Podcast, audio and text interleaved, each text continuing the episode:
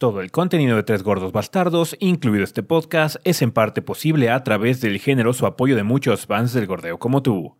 Muchas gracias a todos nuestros Patreons del mes de octubre, entre los cuales se encuentran Alan Fernando Molilla Sobrevilla, Omar Nájera Corona, Ítalo Toro Sepúlveda, Alejandro el Cronista, CD Cartoon, Alejandro Félix Morales, Felipe Excares e Ismael Moreno Contreras.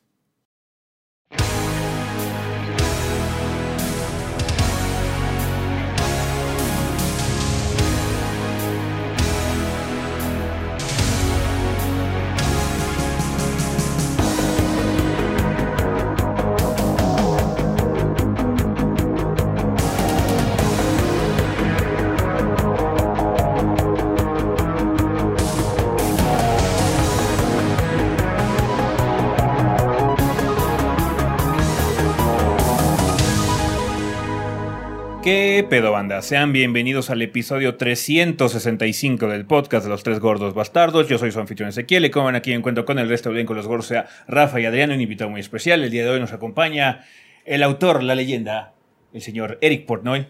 ¿Qué pedo, banda? ¿Cómo están? Eh, sí, quizás muchos de ustedes lo recuerden porque nos acompañó en el stream de Call of Duty Modern Warfare, El beta. el beta, eh, y está aquí de regreso. Sí, gracias por invitarme y por recibirme también, como siempre. Don Eric, por venir. alias el Bárbaro. Eh, generalmente empezamos con los invitados Bárbaro, así que dinos, ¿qué has estado haciendo esta semana? ¿Qué has estado jugando? ¿Qué has estado leyendo?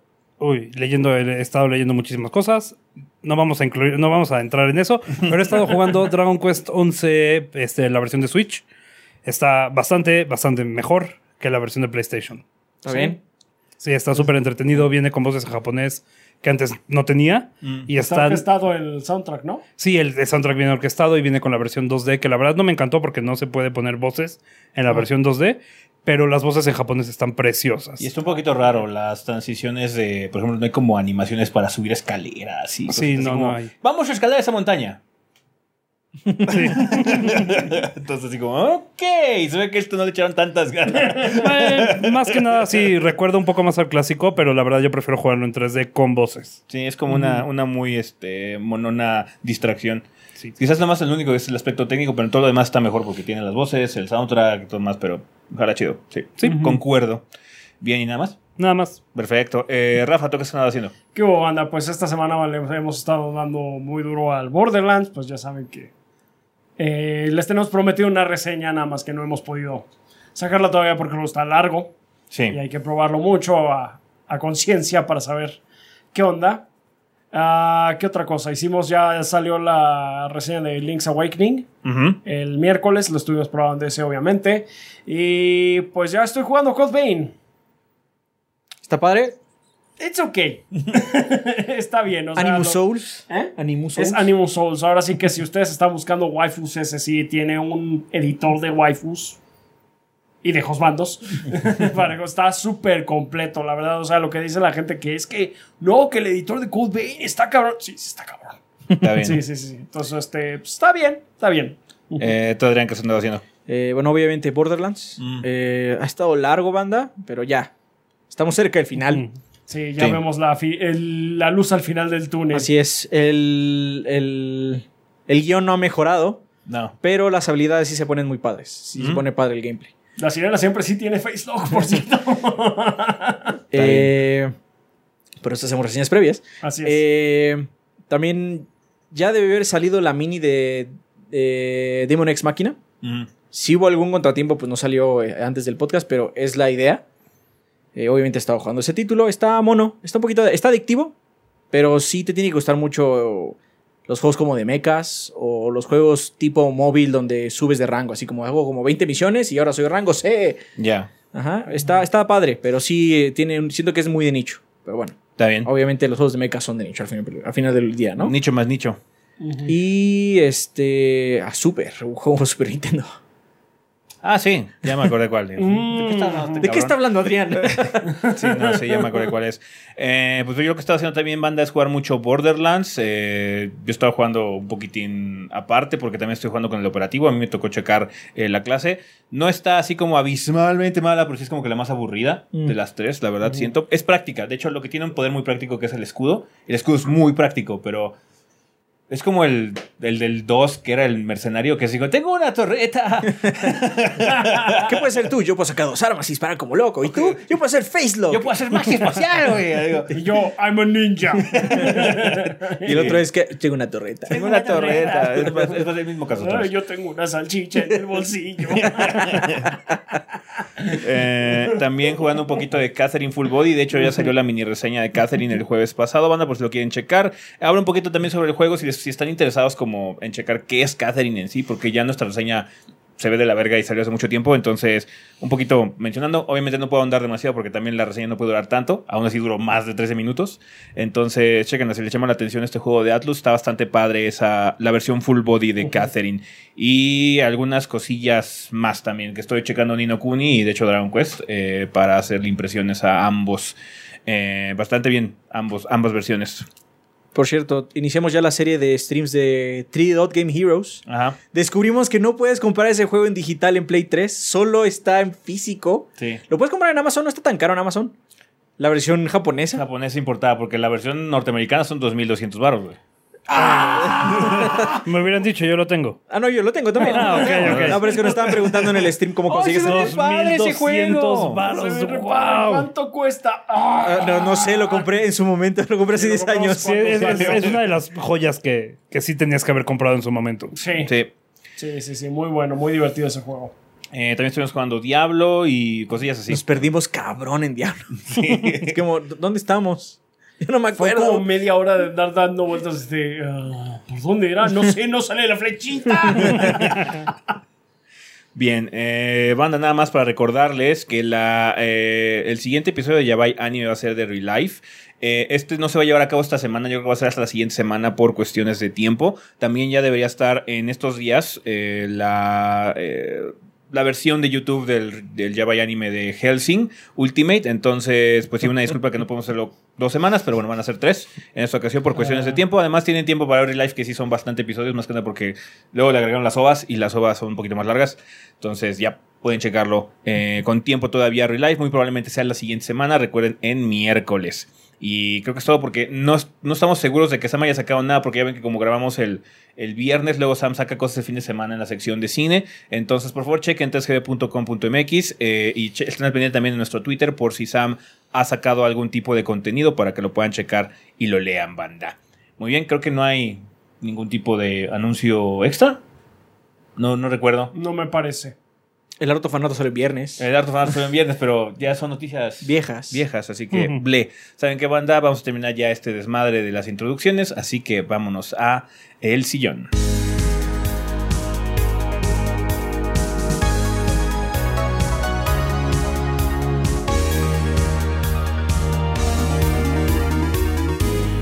Y bueno, banda, pues ya estamos aquí en el sillón donde vamos a hablar un poco sobre las noticias más relevantes de la semana. Pasaron algunas cosillas interesantes. Una de ellas es que ya eh, Sony, así muy bajita la mano, eh, por fin ya liberó, liberó lo que es el código o el paquete para crossplay de multiplayer. Entonces ya básicamente se liberó para todos los desarrolladores que quieran utilizarlo, quieran implementarlo. Cuéntanos, Rafa, cuáles son los detalles. Bueno, pues resulta que ya está permitiendo eh, Sony que los desarrolladores usen las capacidades de crossplay del PlayStation 4. O sea, ya sabemos que ya eh, se podía hacer crossplay porque ya ha habido juegos que tienen eh, esta modalidad. Eh, entre ellos están ah, algunos como Rocket League, Play- PUBG, Ujú. Dauntless, Paladin Smite y Realm Royale. Ajá, entonces, eh, pues lo, lo curioso fue también que Sony reveló esto así como que muy al... Ah, sí, por cierto. durante un artículo eh, en Wired que les hicieron, me parece que una entrevista. Y eh, el, el artículo estaba más bien enfocado en el cloud gaming, en lo que ellos están pensando hacer para el cloud gaming. Y lo dejaron así muy de paso. Ah, sí, por cierto, va a haber ya crossplay en el PlayStation 4. Sí, ya viene. di- Dijeron que estaba, ya, ya lo iban a sacar de prueba beta, Sí. básicamente. Aparte viene un título muy grande que es Call of Duty, entonces Así es. tiene que estar como que todo al pedo, ¿no? Sí, ya, vean el, el podcast pasado por si se lo perdieron, banda, respecto a mm, las cosas de, que tiene ese Call of Duty de exclusivas en PlayStation. Así es. Pero bueno, ya va a haber, en teoría, bueno, ya podría haber más juegos que hagan crossplay. Yo estoy esperando que sea Overwatch, así como para. Pues a ver si ahora, ahora Bethesda cumple la promesa. O sea, ellos dijeron que no hay crossplay en Fallout 76 porque Sony no quería, ¿no? No es como si fuera a romper el juego eso.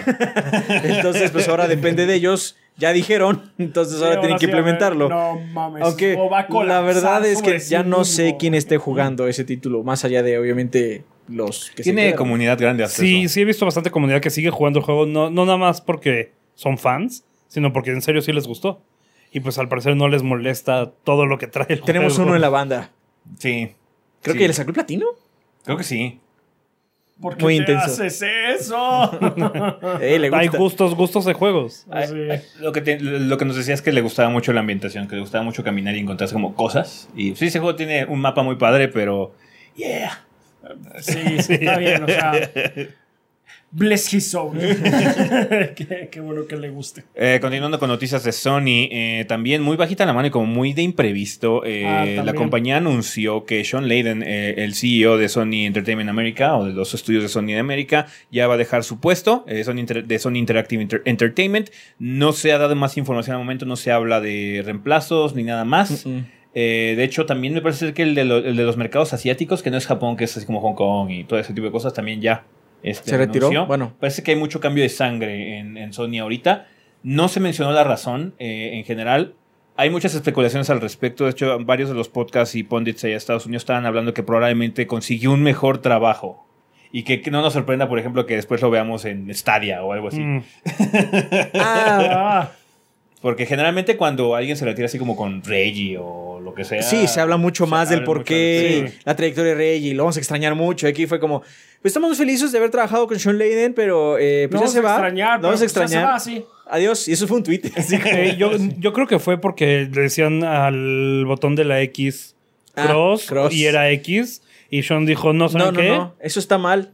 Sí. Está mal, estás afuera. tú. Exacto. Despedido. ¡Shigao! Ah, pero bueno, está raro. O sea, realmente es raro que no haya un comunicado como más largo al respecto. Es muy posible lo que dices que lo hayan, este. Que haya conseguido un trabajo más, le hayan ofrecido algo más jugoso. Lo haya aceptado. Pero bueno, Y quién sabe dónde. quién sabe dónde va a caer, ¿no? Así es. Bien, también tenemos noticias de parte de Rockstar. Eh, lo que muchos esperábamos, y es que Red Dead Redemption 2 ya va a llegar a la PC el próximo 5 de noviembre. Ya también están a punto de arrancar las preventas. El 9 de octubre es cuando arranca todo el desmadre. Tú que Sí. checaste todos los detalles, Rafa, ¿qué, qué pedo? Pues este miércoles entonces es ya que empiezan las preventas de eh, Red Dead Redemption 2 para PC. Eh, el lugar donde más lo eh, conviene al parecer conseguirlo es en el Rockstar Games Launcher. Ah, ¿Otro sí. launcher? ¿Otro No, launcher? ¿Otro icono Oh, en mi no. escritorio? Ay. No. Todavía cabe en mis Yo no quiero. bueno, eh, una cosa también que hay que tener en cuenta es que si descargan el juego antes del 8 de octubre, o sea, si ustedes están viendo el lunes, tienen hoy para descargárselo eh, ya, les van a dar GTA San Andreas gratuito. Oh, my Oh my god. No es como si no costara como a ver 20 si- pesos en Steam. Sí, exactamente. bueno, pero es gratis. Pero es ¿Qué? gratis. Es otros- gratis al preordenar. ¿Qué otros juegos Rockstar tiene para justificar su launcher? Eh, Max Payne 3. Table tennis. Table Tennis. Dije, dije justificar. Más todos O sea, ¿no, no, estás pensando todo el tiempo en Table Tennis? No, no es no tiempo de tenis. Eh, Pero se me hace muy extraño, y esto habla de probablemente algo del futuro, de que Rockstar haya sacado su launcher. Es que Pues- acu- acuérdate que las compañías no quieren ganar dinero, quieren ganar todo todo, el el dinero. dinero. Sí, obviamente. Pero un launcher sí habla acerca de, ok, ¿y qué viene en el futuro para justificar el desarrollo de un launcher? Ah, pero no es mucho. O sea, depende de la compañía. Eh, no es tanto trabajo si son muy poquitos juegos. O sea, Claro. para Rockstar que gana como juego del mes del top 10 cada mes Sí. por años. Ah, sí, agárralo de dos meses, hacemos un launcher para nuestros juegos y se acabó, ¿no? y entonces todo el dinero es nuestro y ya. Puede ser. Ajá, porque no es lo mismo que la Epic Store, ¿no? La Epic Claro. Store no solo tiene a Fortnite, que bueno, obviamente es donde sacan su dinero, pero también vende cosas que no son de ellos. En cambio, vamos a hablar del de Bethesda. El de Bethesda solo son de sus juegos. Sí. Entonces, pues ya, solo se tienen que encargar de ellos. No, es yo- tan yo creo complicado que- ese Yo creo que la situación es que es más que nada para darle como más control a lo de los multiplayers. Eh, no, es lo que no, no me sorprendería que el siguiente GTA saliera así como seccionado también, en el sentido que quizás salga el online primero. Aún así, sí va a estar. Eso es lo que o sea, más les deja. Sí. eh, Red Dead Redemption 2 no solo va a estar en el eh, Rockstar Launcher, va a estar también en, en Ah, sí, Epic. ahorita, de- decimos cuáles van a Ah, ser. si quieres, sigue ahorita ya. Porque sí. va a estar en lugares. Porque Ah, sí tiene a haber otras cosas también que van a tener. Es que si eh, las preórdenes del Rockstar Games Launcher también van a tener actualizaciones gratis de las ediciones premium de Red Dead Redemption 2. Y la edición especial y la Ultimate van a tener descuento- descuentos de 20 O dólares. sea, básicamente es cómprelo ahí porque ahí Sí, le sale más barato y me más da todo el dinero, dinero. a mí. Me dan Sí. todo el dinero a mí. Eh, los bonos de compra del Rockstar Games Launcher incluyen el Outlaw, Outlaw Survival Kit for Story Mode, o sea, una eh, cosa para la- el modo de historia. Eh, también un caballo de guerra, un mapa de tesoro, un, un cash bonus, o sea, cachín, dinerito, y 50 eh, bar lingotes de oro para el Red Dead Online. Me comentaron que también eh, va a tener una mejora gráfica y a la historia no sé a qué se refieran con eso, si son estas eh, Pues va a ser, mejoras. supongo que va a ser como ¿Sus ves en? PC, pues puedes correrlo en mayor, mayor resolución, Pues sí. mayor frame rate, siempre y cuando tu computadora lo pueda manejar, ¿no? Sí. Entonces tienes esos, está contemplado eso. Ah, no, gráficamente sí me lo imagino, pero historia no sé si se Ah, refiere también a eso. Supongo que Igual van a pacing. refinar algunos diálogos o algunas mejor. secuencias. A lo mejor refinan algo los controles, porque creo que no hay misión de la historia que no tenga algún tutorial de cómo funciona algo. Órale. Sí. No, ah, sí, hay algunas. Bueno, pero o sea, en realidad es raro. Eh. O sea, que la mayoría de las misiones es, para hacer esto hay que presionar L y L1 y L3 al mismo tiempo, porque ya no se nos, se nos acaban las combinaciones. A ver, ¿qué otra? Entonces, a- ahora sí lo que estaba diciendo Adrián, que no solo va a estar en el launcher de eh, Rockstar, sino que también va a estar en otros portales, que eh, eso su preorden va a ser hasta el 23 de octubre. Mm. eh, que van a ser y además incluyen, eh, no incluyen todo lo, lo que acabo de decir de los bonos de compra, nada más son 25 lingotes de oro en el, mo- en el modo online. Y te callas. Y te callas. Y, sí, Y no te va a juegas con gustar. nosotros, y una patada en el trasero. Este va a ser eh, Epic Game Store, Greenman Gaming, The Humble Store, GameStop y otros. Y ustedes se preguntarán, ¿y Steam? Bueno, Steam no va a recibir el Red Dead Online, eh, Redemption 2 sino hasta diciembre Un este mes. año. Un, Un mes. mes. Un mes, no es tanto, no es un mes. O sea, ahora sí que Epic no fue de que, no, es que nosotros no manejamos eso de este... No, yo creo que sí, yo creo que le ofrecieron los 10 millones que le ofrecieron a Control y Rockstar dijo, Se rieron. eso, Sí. te, da- eso te da un mes. Sí, da un mes. ¿Quieres un Vale, mes? lo tomo. Sí, lo tomo. Ah, sí, porque se, li- se, se filtró cuánto le habían dado a... ¿A Control? A Control. Órale. Fueron 10 millones. Entonces fue así como, ah, bueno, pues ya el juego es reditable para ellos. O sea, Sí. porque Control de hecho no vendió nada. sí. Qué triste, no Bueno, está mal. Mira, Es- es- La verdad es bastante que- interesante ese juego. Remedy. Ah. O sea, realmente casi ningún juego de Remedy es exitoso. La neta. Tienen conceptos padres, pegan mucho con cierto sector de la población, Sí. pero más allá de Max Payne, ningún juego es reditable de ellos. Entonces fue así como, pues sí, dame los 10 millones. Sí, seguro. Quiero hacer otro juego después de este. Sí. Sí. Está bien. Entonces, pues sí, ahí está. Ah, otra cosa, también va a estar, eh, entonces en Steam va a estar. Y en noviembre va a estar como título de lanzamiento del Google Stadia. Nice. Entonces, Bueno. pues sí, ahí está. Vamos a ver qué tal le va.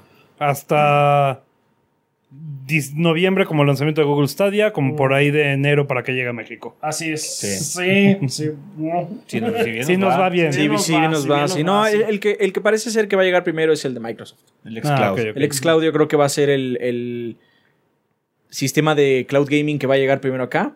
Y algo que funciona mucho en México es que si eres el primero, perduras más tiempo. Sí. La gente se casa mucho Oh, con... sí. A la gente le gusta lo mismo. Una y otra.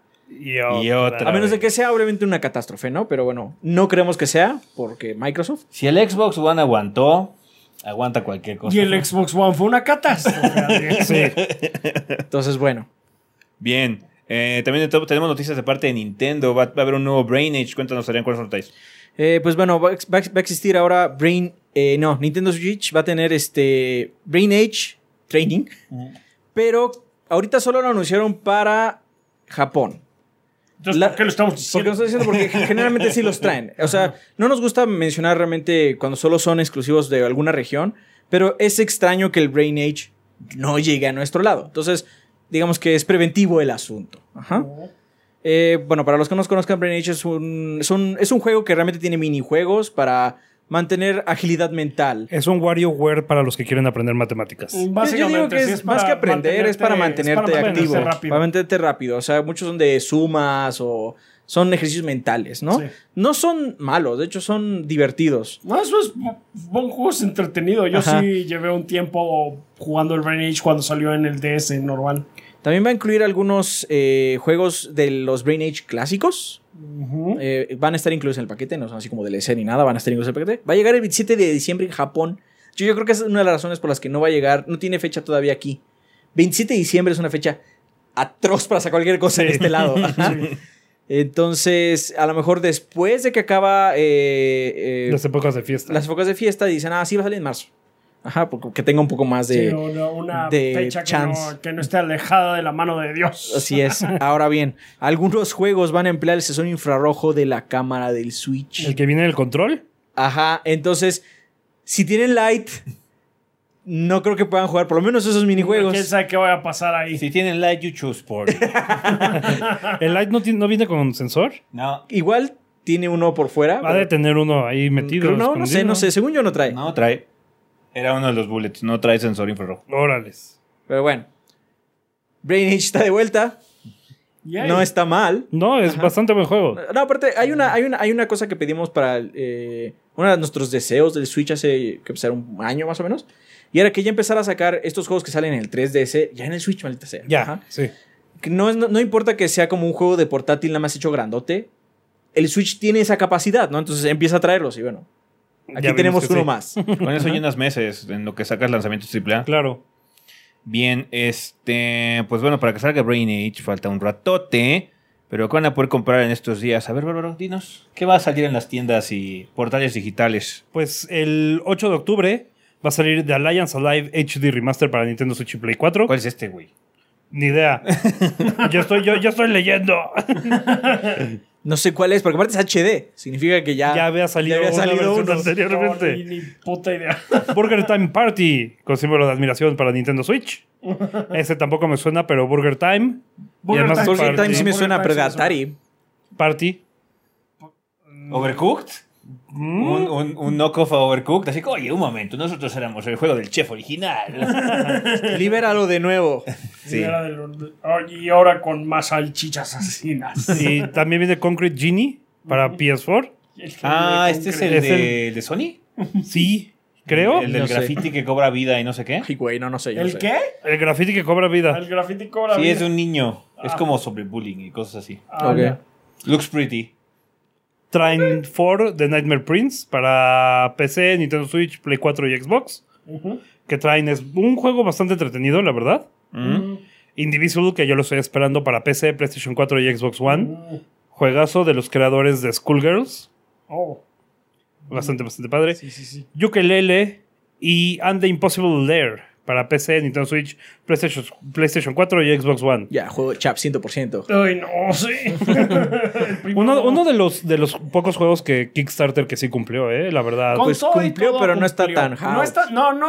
O sea, una cosa es que no esté tan bueno como tal, pero sí cumplió. Cumplió, no sobrepasó su. Como, como por ejemplo, digamos, Bloodstain.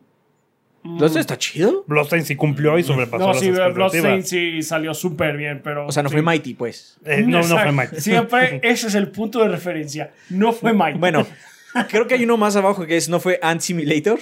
Que es todos agarramos el dinero del Kickstarter, nos hubo borrachísimo. y ya, eso fue lo que hicimos con el dinero. Hicimos Chale. una fiesta y ya no sé dónde quedó todo. El 10 de octubre llega River City Melee Match Ajá, para PC, Nintendo Switch y Play 4. ajá, Spirit Hunter NG, que llega a América ajá. para PC, Nintendo Switch, PlayStation 4, PlayStation Vita y al parecer tostadores. Sí. ¿Podrá este ser el último juego del PlayStation Vita? Oye, ¿van a traer la de Catherine al- del Vita acá? No. Ah, Alguien preguntó en la reseña. Yo ya les he dicho muchas veces que no. Vita es Pero Solo, es que cuando- solo la gente que hace Spirit Hunter NG. O sea, Sí. si ya ni Atlus está trayendo los juegos. Ya, es que está muerto, es que está muerto, sí. Dude. Sí. Atlus era el, el- el principal para el Vita. Spike Chunsoft también, pero. Pero, pero Vita es super consola. Pero, es que bueno. es raro que seguimos diciendo, ¿será este el último de juego? para Vita?" Y de repente llega alguien así como, ajá, creían que... Creí que creían que seguía muerto. Es que ya estás muerto. Nada más son esta- esta- Estás nada más ya los últimos sí, golpecitos los del golpecitos. electrocardiograma. Sí. 11 de octubre, Doraemon Story of Seasons, que llega a América para PC, Nintendo Switch. Doraemon. Doraemon. Güey, Doraemon. Ok. Frostpunk de- Mm. para PlayStation 4 y Xbox One. Me urge que salga ese juego. La Yo que no tengo PC, me urge jugarlo. Muy bien. La historia de Jimmy Oyuelos. Jimmy O sea, Juelos y su balada. La balada de Me hacen trabajar y tengo 12 años. No, me hacen trabajar y ya no tengo manos. Ah, Se me congeló la mano de nuevo, señor. Vamos a tener que contarla, Jimmy. Pero no te apures, está tan congelada que ni te va a doler. vas a sentir. ¡Ay, mira, ya salió! Es como helada de los dientes. Ah, Deja tu mano abajo de la almohada y quizás amanezca una papa ahí abajo. me urge jugar ese juego. gracias, señor. ah, Frostpunk es terrible. Sí. También viene Grid para PC, PlayStation 4 y Xbox One. Rafa está prendidísimo. El experto de grid aquí de 3GB dice que qué onda. Shit, si no soy, es. O sea, no es broma. No mames, Pues es soy, que él jugó el otro grid. soy el único que jugué el otro grid. que jugó el otro grid. Supongo que en teoría Ezequiel y yo podemos hacer mejor trabajo. Sí, o sea. Pero le toca a Rafa, ¿eh? O sea, no, podríamos hacer un mejor trabajo, lo acabas de decir, un mejor trabajo. Pero vamos a dejárselo al idiota de Rafa. Eh, yo ya tuve varios de coches este año. Mira, si pudiste con Dakar, pues con Grid. Ah, sí, no mames. Cara es mucho más sí. difícil. No, cara es mucho más no, difícil. Dakar, oh, Yo, God. yo ya tuve mi temporada de Fórmula 1. Ya tuve uno de rally también este año. Yo no, pero me estoy haciendo. Pero está haciendo guaje. Yo juego lo que a Tengo mí que- me gusta, no tengo que hacer nada más. Tú tienes ese privilegio. Yo tengo ese privilegio, la verdad. La sí. verdad es que sí nos gustan los simuladores de manejo. O sea, son buenos, son padres. Si te gustan. Sí. Eso es porque tenemos un volante ahí. Sí, tenemos un volante. Mire, y a su favor, Dakar, yo cuando lo escuché el concepto fue así, ah, No fue así, ah, sí, de padre. Perfecto. probarlo. perfecto, la mitad. Y después fue, ¿qué tal estuvo Dakar? Mm. no. Y por último, Killer Queen Black para No, PC. Killer Queen. Killer Ki- Killer Queen. Queen Killer. Killer Queen Black para PC y Nintendo Switch. No sé Bien. cuál es ese.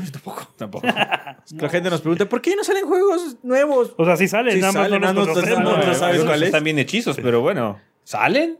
Y algunos salen en el Vita todavía. Al parecer. Está bien. Pues creo que el juego de la semana. Grid.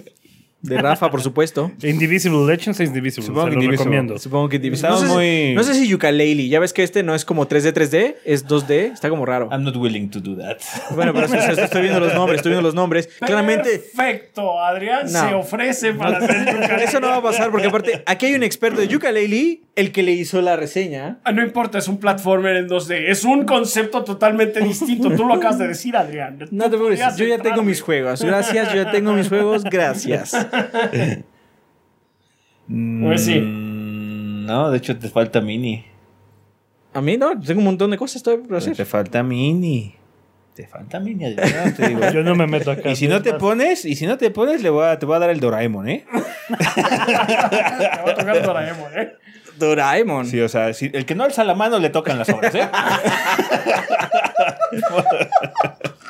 No mames. Ah, bueno. Está bien, pues bueno, banda. Ah, no eh, es cierto. Si me falta minis, ya hay uno, nos llegó hoy. Otro that. más. No podemos decir cuál es. Pero nos llegó hoy. Técnicamente yo debería hacerlo porque yo soy el único que lo ha jugado. Ah.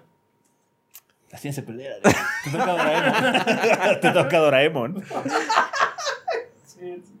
Está bien, pues bueno, banda, vamos a terminar ya aquí el sillón, así que al tema de la semana.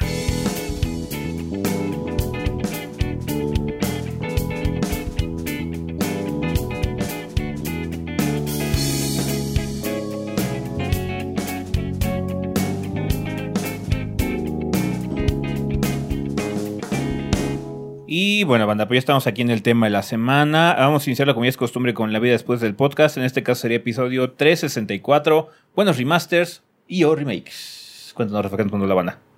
Muy bien, tenemos primero el eh, comentario de Discord de Texelirijillo. Ujú. Creo que esta vez este se nos fue a poner el post en la página. No. Eh, no, no, ¿sí estuvo? Sí, ¿Sí? me acuerdo. Tiene una foto de Cloud. De Cloud. Tenéis Ah. razón. I'm gonna show you. Palabra. Palabra, weird. Es que aparte lo sacó el lunes. ¿Sí? O sea, lo saqué desde... Sí, para que no se me olvidara. Pues estoy súper seguro. Ahí está. Ah, sí. Palabra. Palabra, weird. Testifico. Testificado. Aquí está. Sobre mira. notario. Y aquí hay muchos posts. Muy bien. Quemándose el chap solito. Esta vez sí fui yo solito. Está bien. Está bien. Agárrate de Este, Discord entonces. Agarré de Discord, lo siento, banda. Por favor, lean los posts en la página. Porque ahora sí no agarré, perdón. Ah, ok, tenemos primero el de Texelirijillo que dice: Buenas gordos, yo soy el ejemplo perfecto de que los remasters no son necesarios. No he comprado ningún remaster o remake. ¿Por qué? Se preguntarán. Spoilers que con los años se consiguen sin querer. No los jugué en el momento y no me llama la atención y hoy en día salen cosas que mejoran tal vez la fórmula de ese juego y que he jugado o el simple hecho de que no me gusta la idea de comprar un juego a 40 dólares o más que salió hace años. No dudo en que el valor de estos juegos, del valor de estos juegos, pero todo ha mejorado con el paso del tiempo. Hasta las microtransacciones mejoraron, ahora son más mete puño. Son más intensas ahora. Son más Ahora te duelen más. Sí, ahora duelen más. y he de ser honesto, gordos, la nostalgia nubla el juicio. Esa, ese mole de la abuela estaba rico, pero ya has probado más moles en la vida y ya sabes si te gusta, dulce, picante, eh, equilibrado, etc. Por el momento esperaré que Rafita haga su rant de los port o hable bien de la colección de Castlevania. Eh, es todo, gorditos. Saludos. eh, gracias por el espacio y saludos a los del viernes 2x1. Saludos a sus perros. Sí. Todos esos eh, Siento que también, o sea, quizás eh, muchos compran el remake o el, remaster por nostalgia, pero también muchos lo compran, el caso de Okami, pues para ver qué pedo, ¿no? Y también luego es padre que sí, a- los juegos mejoran. En teoría, generalmente, si todo sale bien, las mecánicas y, pues básicamente los fierros se, se- mejoran y se hace un diseño más padre, ¿no? Pero también es padre ver de dónde vienen las cosas. Y siento que los remakes ayudan en eso. Sí, no, aparte es bastante útil. Luego es por comodidad, así como, bueno, podría comprarme un Sega Mini o lo que sea para jugar Castlevania Bloodlines. Pero también puedo comprar la colección de Castlevania. Me sale más barata. Entonces es también O- por, por comodidad por comprarla ahí. O por, o por precio. Porque bueno, también puedes comprar un Genesis Sí. y cartucho y gastar una la nota, obviamente. Sí. Pero bueno, Sí, eso ya. Tiene, ya. tiene Ah, valor. Very hardcore. Aunque los spoilers sí llegan a, a- a doler un poco, más que nada por muchos spoilers que han salido de juegos que son parte esencial de la historia. Ah, bueno, sí. bueno, o sea, Que una vez ha- habiéndolos escuchado, sabiendo de que existen, pues sí puedes llegar a perder un poco de interés en el juego. eso depende mucho de la persona y cuánto valor le, le ponga a los spoilers. Claro. ¿no? Porque hay gente que realmente no son un problema de ninguna forma. Ah, bueno, pues ya sé, pero quiero ver por qué llegamos ahí, o del ¿no? Claro. developer, porque estamos seguros que en Final 7 no se va a morir Ares, se va a morir Tifa ahora. Sí, eso de que muera Tifa. Hashtag, que muera Tifa. Muerte a Tifa. ¿Por qué, por qué, y por qué no, que no muera nadie y ya? No, tiene que morir alguien, tiene que haber Tiene que haber peso. un momento, un momento de impacto. Necesito que Rafa digas, diga, ahora lloré con la muerte de Tifa. Mejor no. bueno, pero es un buen caso. O sea, todo el mundo sabe que Eres muere, ¿no? Sí. Pero no por eso no jugarías Final 7. Simplemente, bueno, es parte de la historia. Pero también se ven que Cloud se mete con unos señores muy fortachones. Ah, pues no, no sabía. Ah, pues esto pasa, está loco. Luego también los spoilers lo que hacen es que te meten. Ah, Ah, quiero sí, ver claro. eso, quiero ver eso, quiero ver qué tan ridículo se pone. Claramente, pero pues sí puede llegar a tener ese problema. Mi recomendación es juega lo que te llama la- la- lo que te llame la atención. That's it. Creo que el problema de Texel es que pues ya realmente si no le llama la atención checar eso. Simplemente es, bueno, pero es que también hay muchos juegos nuevos, que es cierto. o sea, Claro. la lista de ahorita lo demuestra. Sí. Siempre hay de dónde agarrar. Mm. Entonces, si no te interesa también quizás saber, así, bueno, no quiero saber dónde viene tal saga o lo que sea, pues no es necesario tampoco. Es padre, a mí me parece padre, pero no significa que a él le parezca Sí, padre. por eso, pero el hecho de que a él no le guste no significa negar la Que no tengan lado valía. de la moneda- Ajá, que no otro tengan- lado de la moneda. O sea, hay muchas personas que no le gusta, pero los remakes precisamente ya intrínsecamente no son para ellos, son para las personas a las que sí les interesa. Entonces, sí tiene su valor. Claro. Hashtag que muera Tifa. no muera nadie. No Rafa está de acuerdo con Bárbaro. Sí. ¿Qué más, Ese Rafa? trauma no lo supero. Eh, R2D2. De disco. Uh, el Arturito. dice- sí, El Arturito. Nos dice, ¿qué onda, gordos? Esta es mi primera vez comentando en la vida después del podcast y decidí hacerlo porque este tema me gusta bastante, así que vamos directo al grano. Yo tengo 19 años, lo que significa que mi primera consola fue el cubo, por lo tanto ya me había perdido, ya, no. No Sí, yo mames. sé, estamos viejos. Me sentí muy viejo con Sí. Ese comentario. güey todavía usa pañales, güey. ¿Qué pedo? ¿Qué pedo? 19 años. Yo me había perdido de al menos cuatro generaciones de Sí. consolas y de juegos que nunca podría haber llegado a jugar. Uno de esos es el estar en el mismo cubo, el remaster de Los Ocarina que encontré después de terminar el Wind Waker y estar con ganas de más Zelda o poniendo otro ejemplo, el remake de Resident Evil 1, que inició mi amor por la franquicia. Sin estos remakes remasters nunca podría haber tenido experiencias que se han vuelto, perdón, de mis favoritas en toda la historia de, de jugador. Se me ocurren aún más ejemplos de juegos que si no fuera por estas versiones seguramente nunca los habría jugado. Mega Man Maverick Hunter, Persona 3 Portable, Halo 1 Anniversary, eh, Resident Evil 2, Twin Snakes, Yakuza Kiwami, Majora's Mask 3D, etcétera, etcétera. Tú tenías, ¿no? Esa versión de Ocarina con una versión como extra aparte. Sí, la con Master Master Quest. Uf, Sí. súper buena versión, yo también Creo la tenía. Debe estar por ahí. Ahí debe- debemos De de caja tener. roja. Sí, con, te- sí. Ahí, ahí debe de estar. Ahí la debemos, debemos de tener. Ah, el- ¿Mejoraba algo de performance? Eh, daba la Master Quest hacía los eh, calabozos invertidos y agregaba más este más enemigos a los calabozos. Ah, no Sí, sí, pero, pero- así como ayudaba así con el slowdown o algo. Loading time. Really, al- No, no. es que no, era Nintendo 64. En, Nintendo 64 no tiene en- loading en- time. en- en GameCube no creo que haya tanto cosa que mejorar de 64 a GameCube. No, sí. Para ¿Te acuerdas Zelda, el demo? para Zelda. ¿No te acuerdas el demo? Si en 64 podemos con un Mario, en el cubo podemos con Ah, 128. sí es cierto. sí es cierto. 128 más caballos de fuerza. Bárbaro, ¿qué te Más Marios de fuerza, por favor. Marios de fuerza. por favor. Hashtag Marios de fuerza. Ah, creo que tenía nada más una Hashtag versión- Marios de fuerza, hashtag Tifa. Uno de esos hashtags me gusta. El otro no. Igual yo. Este. No, creo que nada más le mejoraron así la resolución, así un poquito de nada. Y um, no me acuerdo si los tiempos de carga. Es que los tiempos de carga en sí no eran. Claro que sí. Son- cartucho. O sea, los tiempos de carga artificiales, esos ya estaban metidos ahí de que no los. No, no vas a quitarte cada vez que hagas- abras un cofre. Eso de encima. Pero, pero GameCube sí tenía tiempos de carga porque ya era CD.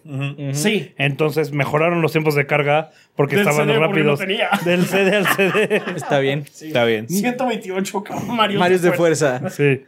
Este, el punto es que entiendo que la nostalgia, nostalgia es algo poderoso, ah, continúo el comentario, pero tiene algo de malo que la gente desee volver a jugar los, esos juegos de su infancia o que la gente que nunca tuvo la oportunidad los pruebe. No, No. no, nada. Yo la verdad no lo creo. Además, si estos desaparecen, no creo que la industria mejoraría. Tenemos problemas más grandes como el crunch, microtransacciones, secuelas interminables, EA, etc. Uf, puntual el asunto, Puntual puntual. el asunto. Eh, eso es todo, gordito. Se les quede de la forma más heterosexual posible. Y nunca olviden ese best waifu. Adrián eres el hombre y Rafita. hombre. ¿Está bueno el Code Vein o no, perro? It's okay. Hasta ahora te puedo decir que está bien. Está bien.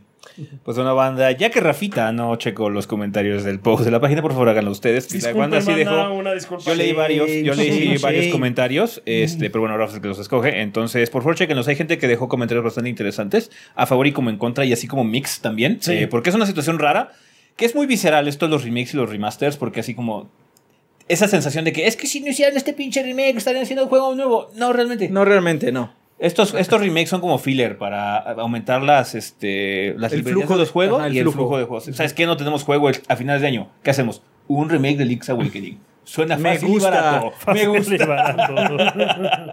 Me gusta, la gente lo va a comprar.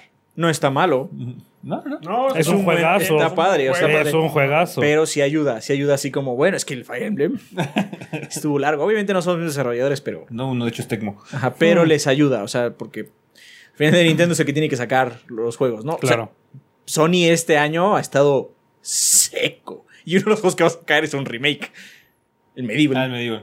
Sí, Days Gone no pegó. No, qué bueno, porque no está de mover. Eso cuesta. eh, ¡Ey! Viene Death Stranding. Uber Eats. Uber Eats. Uber Eats no, no, no, no, no queremos hablar de Death Stranding, ¿o sí? Pues ya hemos hablado de eso. ¿Quieres hablar de Death Stranding? ¿Tienes algo que decir sobre Death Stranding? Yo lo único que tengo que decir de Death Stranding es que espero que sea un muy buen juego. Pero no creo que lo vaya a ser. Exactamente lo que yo he dicho. Estamos esperando que esté bueno, pero pues Uber Eats, hombre. Sí. Mira, tengo una escalera que se hace enorme. Y además me puedo conectar con otras personas que también pusieron otra escalera. Ah. Chido. Ojalá esté bueno. La verdad, mira, sí. me puedo quitar una uña cuando estoy lastimado. Yo, yo espero que sí esté bueno. La verdad, me llama la atención la historia. El gameplay no me llama la atención en lo absoluto. Ya veremos. Seguramente al final va a terminar siendo Uber Eats Gear. Sí. O sea, es eso. O sea, ya- ya la hora de gameplay que sacaron. Es, es Metal Gear 5. O sea, es Metal Gear Solid 5. Sí, sí lo es. Yo estaba viéndolo y, dejé, y, decí- y yo estaba diciendo, este juego no me gustó, ya lo jugué. Metal Gear 5, no, ya, ya. Sahelanthropus. eh, bien, eh, pues bueno, vamos a pasar al tema de esta semana. Que ahora que está Bárbara aquí, pues quisimos platicar de algo pues muy abierto, muy open-ended, no tan específico como luego solemos hacer aquí. Y es de esos temas personales más que nada para que también ustedes compartan sus experiencias y sus pensamientos. Y es referente a qué es lo que uno hace eh, como extra para mantenerse este vicio de los juegos, Que es caro. que es caro. Oh, sí. En el sentido de que, bueno, luego por eh, situaciones, este, un- cuando uno es joven, cuando uno es así como morro de 12, de prepa o lo que sea, este, no tiene mucho dinero. No, porque final. está atado a sus padres. Está atado a sus padres, entonces eh, los que sean afortunados para no tener que trabajar, así como para contribuir en el gasto de la casa o algo así, pues bueno, luego toman esos trabajos precisamente para tener Extras. este, extras y poder comprar juegos, que es lo que hacíamos cada uno de nosotros en esas situaciones para poder mantenernos el vicio antes de que se volviera imposible. Sí, claro. Porque también aquí cabe mucho el, el asunto de que luego comentamos, ¿no? En alguna reseña o lo que sea que dicen, ¿cómo no jugaron esto en su infancia? Bueno, porque no podía comprar todo. Me tocó los juegos que me tocaron, ¿no? Sí. Sí, de hecho, yo no jugué el primer Pokémon. Yo no me podía comprar un Game Boy hasta jugué Pokémon Red. No, no jugué Pokémon Red. ¿Jugaste el remake? No, tuve que jugar el Pokémon Gold. Fue el primer Pokémon que jugué. Ah, el- el- los del rubí y no sé qué. Eh, No, esos son los no, remakes, esos son los remakes. Ah. No, Gold fue el de Ho y Luya que Ah, salió. ya. eh, sí. Y además me, me compré el juego original y me terminé dando cuenta que era pirata. O Oh, Sí. uno tratando de ser... de- de- de- Bueno, y no. derecho Sí. y sí. Pero, Pero sí, sí, este... Curveball. pues, Obviamente de niños, generalmente si tienes la fortuna de que te pueden quizás regalar una consola y eso, O pues tengas un papá gamer. también. Eh, Que eso era más raro en esa época. mayor. A mí me tocó que a mi papá le encantaba jugar Mario y él tenía su consola. A ver, juega, esa es tócala. papá, ni Sí. la toques, cabrón. Que, es- que eso no, o sea, era, ahorita no creo que sea tan raro, No, pero antes era ya- muy Antes era muy raro. Ay, a- a- para mí lo que pasó es que mi hermano tenía un Commodore 64, porque mi, hermano me lleva muchos años, eh, y yo jugaba con él. Entonces, pues ya me empezaron a mí a comprar un Nintendo, pero no había mucho dinero en la casa, ¿no? Había, digamos que no estábamos sufriendo, porque había dinero para, para una consola, obviamente, pero era así como, pero solo hay un juego o dos juegos al año si nos va bien. Ajá, entonces lo que luego hacíamos era, pues bueno, yo trabajaba con mi mamá. Ya cuando llegué a una cierta edad, como hay de los, ¿qué será? 10 años, yo creo. Mi mamá me decía, bueno, pues en las vacaciones vente a mi trabajo y haces algo, ¿no? Te pongo a contar clips. Sí, a- pues, trabajas. A mí mi papá me ponía a pesar clavos. Ok. y lo que hacía mucho de trabajo en esa época es que repartía las comidas. O sea, si llegaba o... No, pues es que llegó la comida para todo el mundo porque me acuerdo que en una de las oficinas en las que trabajó mi madre, llegaba alguien con las comidas y las dejaba como en un... como en una cocinita que tenía. Entonces yo las iba a dejar a cada Lugar. lugar, por así decirlo. Y me pagaban algo, ¿no? Obviamente me pagaban así como lo suficiente como para comprar un juego o... No, pues te ofreces mucho, entonces dame ese dinero y lo completamos y te compramos un juego. Entonces así me puede hacer quizás de un poco una librería, ¿no? Ya más grande, pues empecé a tener otros trabajos más importantes. Tú- mi mamá siempre me invitaba en las vacaciones, ya sea de verano o de invierno, a trabajar con ella.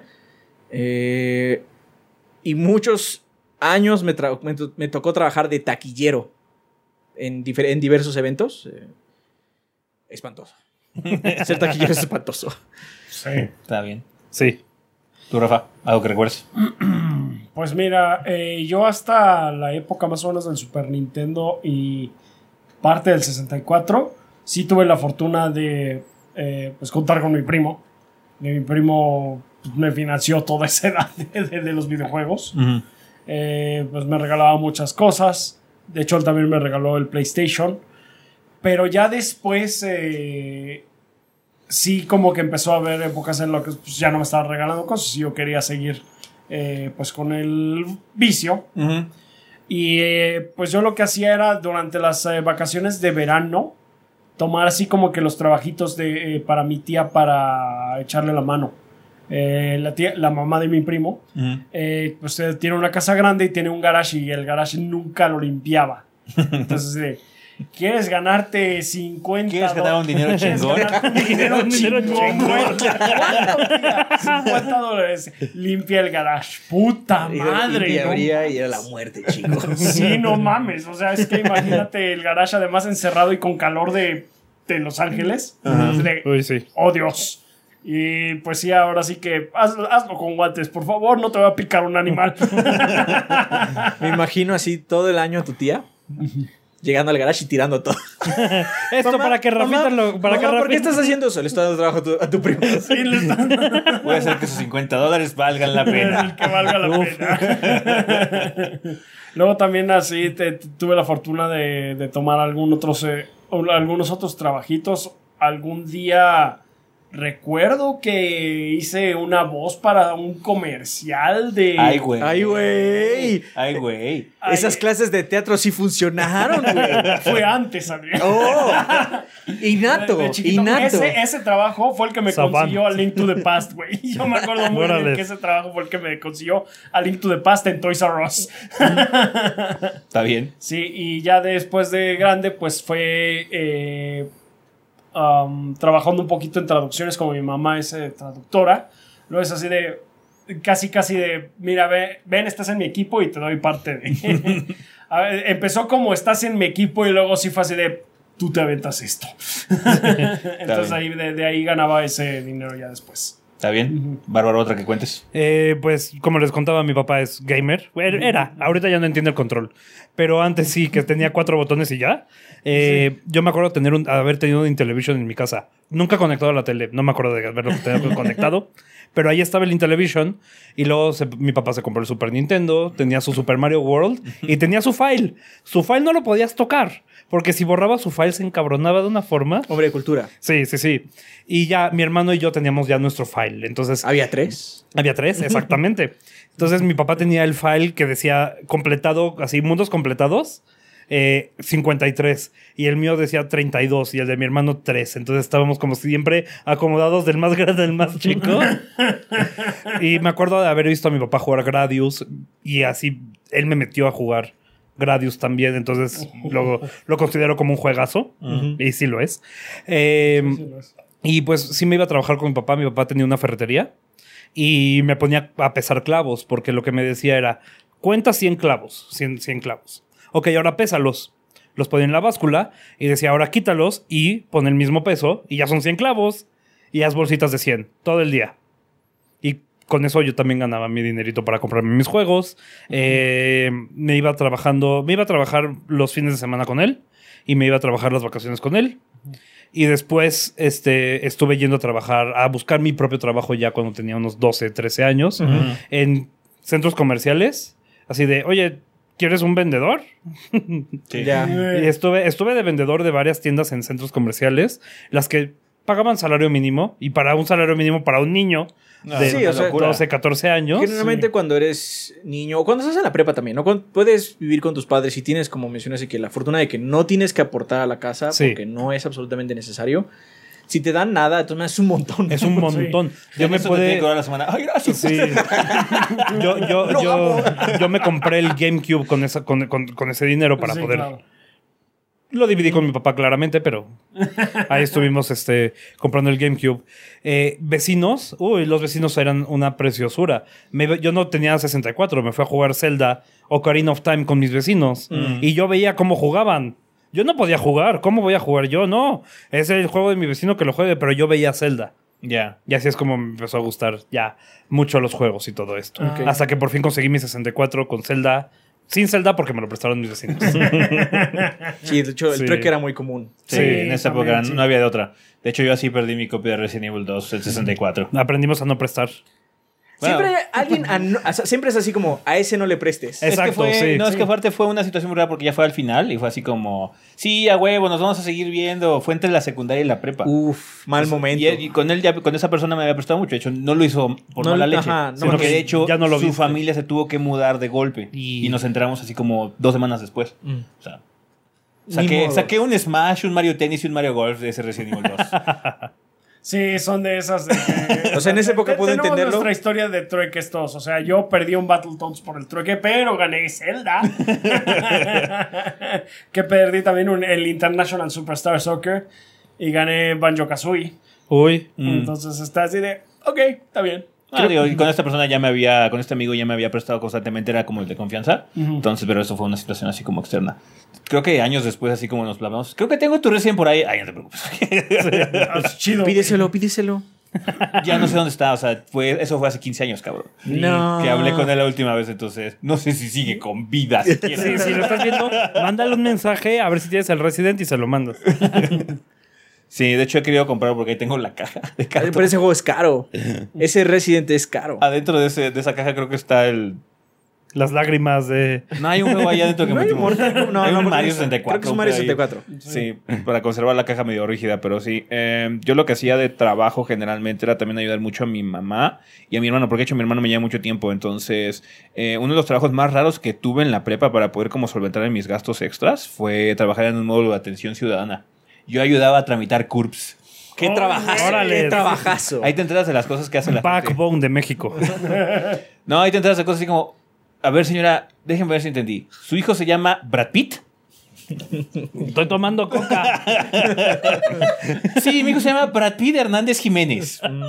Sin O espacio, sea, Brad. Pitt es pegado y es un hombre. Sin, sin espacio, sin espacio. Ok. Esto es su culpa. Ahí está su culpa, señora. Discúlpeme un momento. Me acuerdo que ese trabajo era padre porque lo que hacíamos, eh, éramos varios trabajadores ahí del, del, del, este, del módulo de atención ciudadana. Yo era el más joven, pero había un, un chico que tenía como que 24, una cosa, estaba chavo también, y él tenía un PlayStation 2. Mm. Entonces ahí fue cuando le agarré mucho gusto a jugar Madden, porque él jugaba mucho Madden. Entonces jugaba con él, así como los tiempos muertos. ¿Sabes qué? De las 4 a las 6, o de las 4 a las 5 se cierra el módulo, pues vamos a echar un partido de Madden o lo que sea. Entonces por eso jugábamos ahí. El dinero que ganaba de ahí generalmente lo usaba para comprar cosas grandes. En esa época lo que hice fue que me compré mi primera laptop y me compré de hecho una copia original de Age of Empires 2. Mm. Estaba verga esa pinche. Con el árbol gigante. Tenía sí, super sí, sí, yo conozco esa versión. Esa edición está ¿Sabes quién, tiene esa, ¿sabes- ¿Sabes quién tiene esa versión? Octavio. Rata. Rata la tiene. Rata. Uh, hay que ir a rodar su casa, güey. No sé si exista todavía. Chale. La, la casa de rata todavía existe. Sí. No, no, pero el, que la caja, la caja. No, la pues le casa de rata todavía a la mamá de. Rata y digo, hola señora, es que extrañamos mucho a Arturo. Queríamos venir si pod- podíamos este, pasar un rato en su cuarto. No, no, no. Está en la oficina. ¿En la oficina? Ajá. Está- la- Es que su casa tiene un estudio. Ah, bueno. está en tú el estudio. sabes, Yo sé dónde está. Yo no sé el conecte. Mira, Yo no vamos, traigo a la mamá, güey. vamos, vamos en la noche, todos nos ponemos las capuchas de. Sí, porque la- mi versión Nos desapareció. No, nada más son, son nosotros, señora. It's a prank, it's a prank. Aparte, mi, mamá, mi, mi- lo- mi versión desapareció de la forma más horrible posible. Porque lo que haces es que pues sacas el CD case, el jewel case, y guardas la caja, ¿no? Sí. Así en un lado. Y pues yo usaba mucho el jewel case. Mi mamá tiró la caja. Oh. Pues ya no Me la usaba, estaba ya arrumbada. Sí, me ha pasado. Lo peor que te puede pasar, me, me pasó a mí. Está la caja, tienes el jewel case afuera. Dices, ah, hace mucho no veo la caja que, que guardé. ¿Dónde está? Ah, aquí está. Al día siguiente la ves en la basura. Sí. Es horrible. Me ha pasado muchísimo. No, conmigo pasó así como que la tenía y de repente, ah, sí, mira, creo que fue a gris, así que, ah, pues mira, tengo aquí el árbol general, el árbol de, tecnología, de, Eh, de eh, el árbol de tecnologías, tecnologías. Y así como, un momento, ¿dónde está mi caja? Mamá, ¿dónde está mi caja? este. La tiré, yo no lo ah, usabas. era una caja como azul, ¿no? Sí, la tiré. ¿Qué? Entonces sí fue, pero bueno, eso es lo que hacía para conseguir así como dinero extra. Esa, es- esa vez jugué muchas cosas de PC. Tenía también el Jewel Case de juegos como Fallout 1, Ujú. cositas así. Entonces, digamos que por alguna razón se me hizo más práctico, porque es así de, bueno, es que me compro la laptop y la laptop lo uso para la escuela y todo ese desmadre y puedo jugar las cosillas que hay ahí, porque eran juegos como muy diferentes. Eran juegos muy adultos y en esa época era como la de transición. Me No, es que aparte que- del PC gaming y el console gaming de esa época era No, era, era muy diferente. Sí, o sea, sí, Tienen sus propios universos. Todavía tenía mi 64 ya arrumbado. Este, y así en la prepa todavía un amigo tenía un PlayStation, ¿no? Y pero ya era así como. No, pues este, te presto mi 64 con todo. Y tú prestas tu PlayStation con todo. Así pude jugar Metal Gear y cositas así. Y pues, digo, en la laptop jugué muchas cosas como Half-Life, el primer Medal of Honor, eh, Fallout, cosas como Baldur's Gate también. Entonces sí, este. Eh, sí, fue una época muy extraña, así como la de mi estudiambre, porque ya en la universidad, por los gastos que implicaba ir a la, a la escuela y que Tienes que tenías que comer allá huevo y cosas así, sabes que ya no se puede.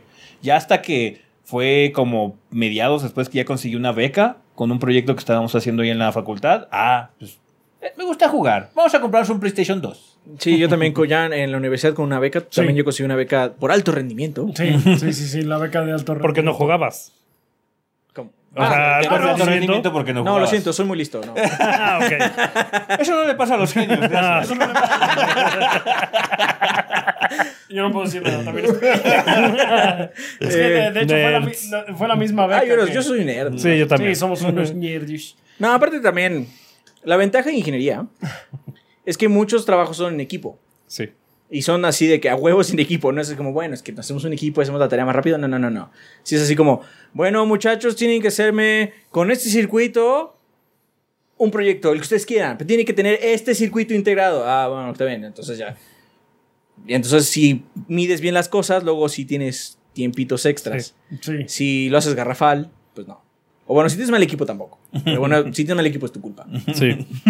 Mi punto era de que no jugabas y después de tener la beca empezaste a jugar y perdiste la beca. No, entonces tuviste no que pasó. luchar con. Ah, No, yo no, ya no. tenía mi historia en la cabeza. Me titulé por promedio, gracias. Ah, ok. Él es el más ñoño de los ñoños. Solo me gana Octavio. Sí. Sí. Porque él tenía, el pro- tenía un promedio mayor Sí, aunque no fue el más alto todavía. en y aún así hizo tesis. Órale. Ah, no, aparte, él se puede haber titulado por. No, promedio. él, él tuvo. Y dijo, no, yo voy a hacer tesis. No, pues. sí, todo no, un campeón. dieron, este. Sí, mención honorífica y todo. Entonces, a él le dieron la gabina. la- No. No, no, sí, sí. No, sí, pero no fue el, Sí. no fue el honoris causa. O, digo, o sea, este- él le dieron la Gabino de su, de su generación, de su carrera. Sí. Yo fui el tercer lugar de nuestra carrera. Ujú, Todos dos arriba mío. Pero bueno, no importa. Obtenimos una, una beca, este... Entonces ya empecé a comprar juegos. Además me gané un, un 360, entonces compraba juegos de 360 ya con ella. Claro. Y no gasté en él. Pero también obviamente no todo lo que conseguíamos era con dinero, ¿no?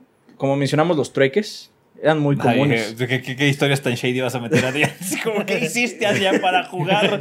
Maté a un hombre, maté a un niño. Muchas cosas no quiero recordar. PTSD. No, no, o sea, en esa época de el Nintendo especialmente, Nintendo y Super, Ajá. había como muchas cosas que cambiar.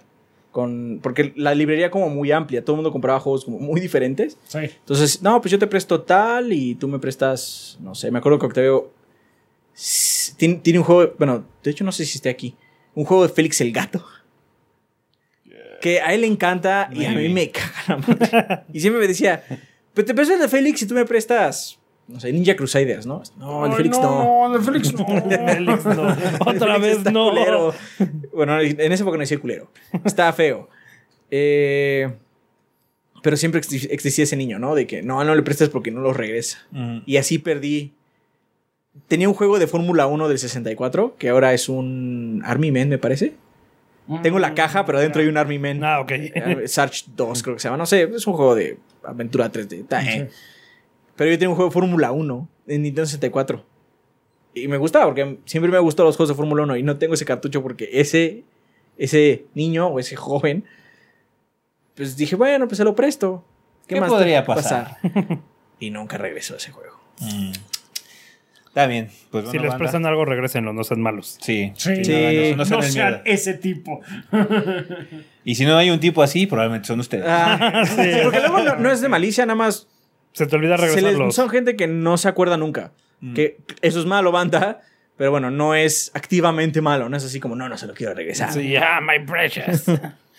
Bien, banda, pues bueno, díganos ustedes qué es lo que han hecho, qué es lo que hicieron en su momento o hacen ahorita actualmente para poder sustentarse este vicio de los juegos. Eh, más que nada porque pues, bueno, todos hemos pasado por ese tipo de situaciones. Entonces, Siento que ahora es más fácil, ¿no?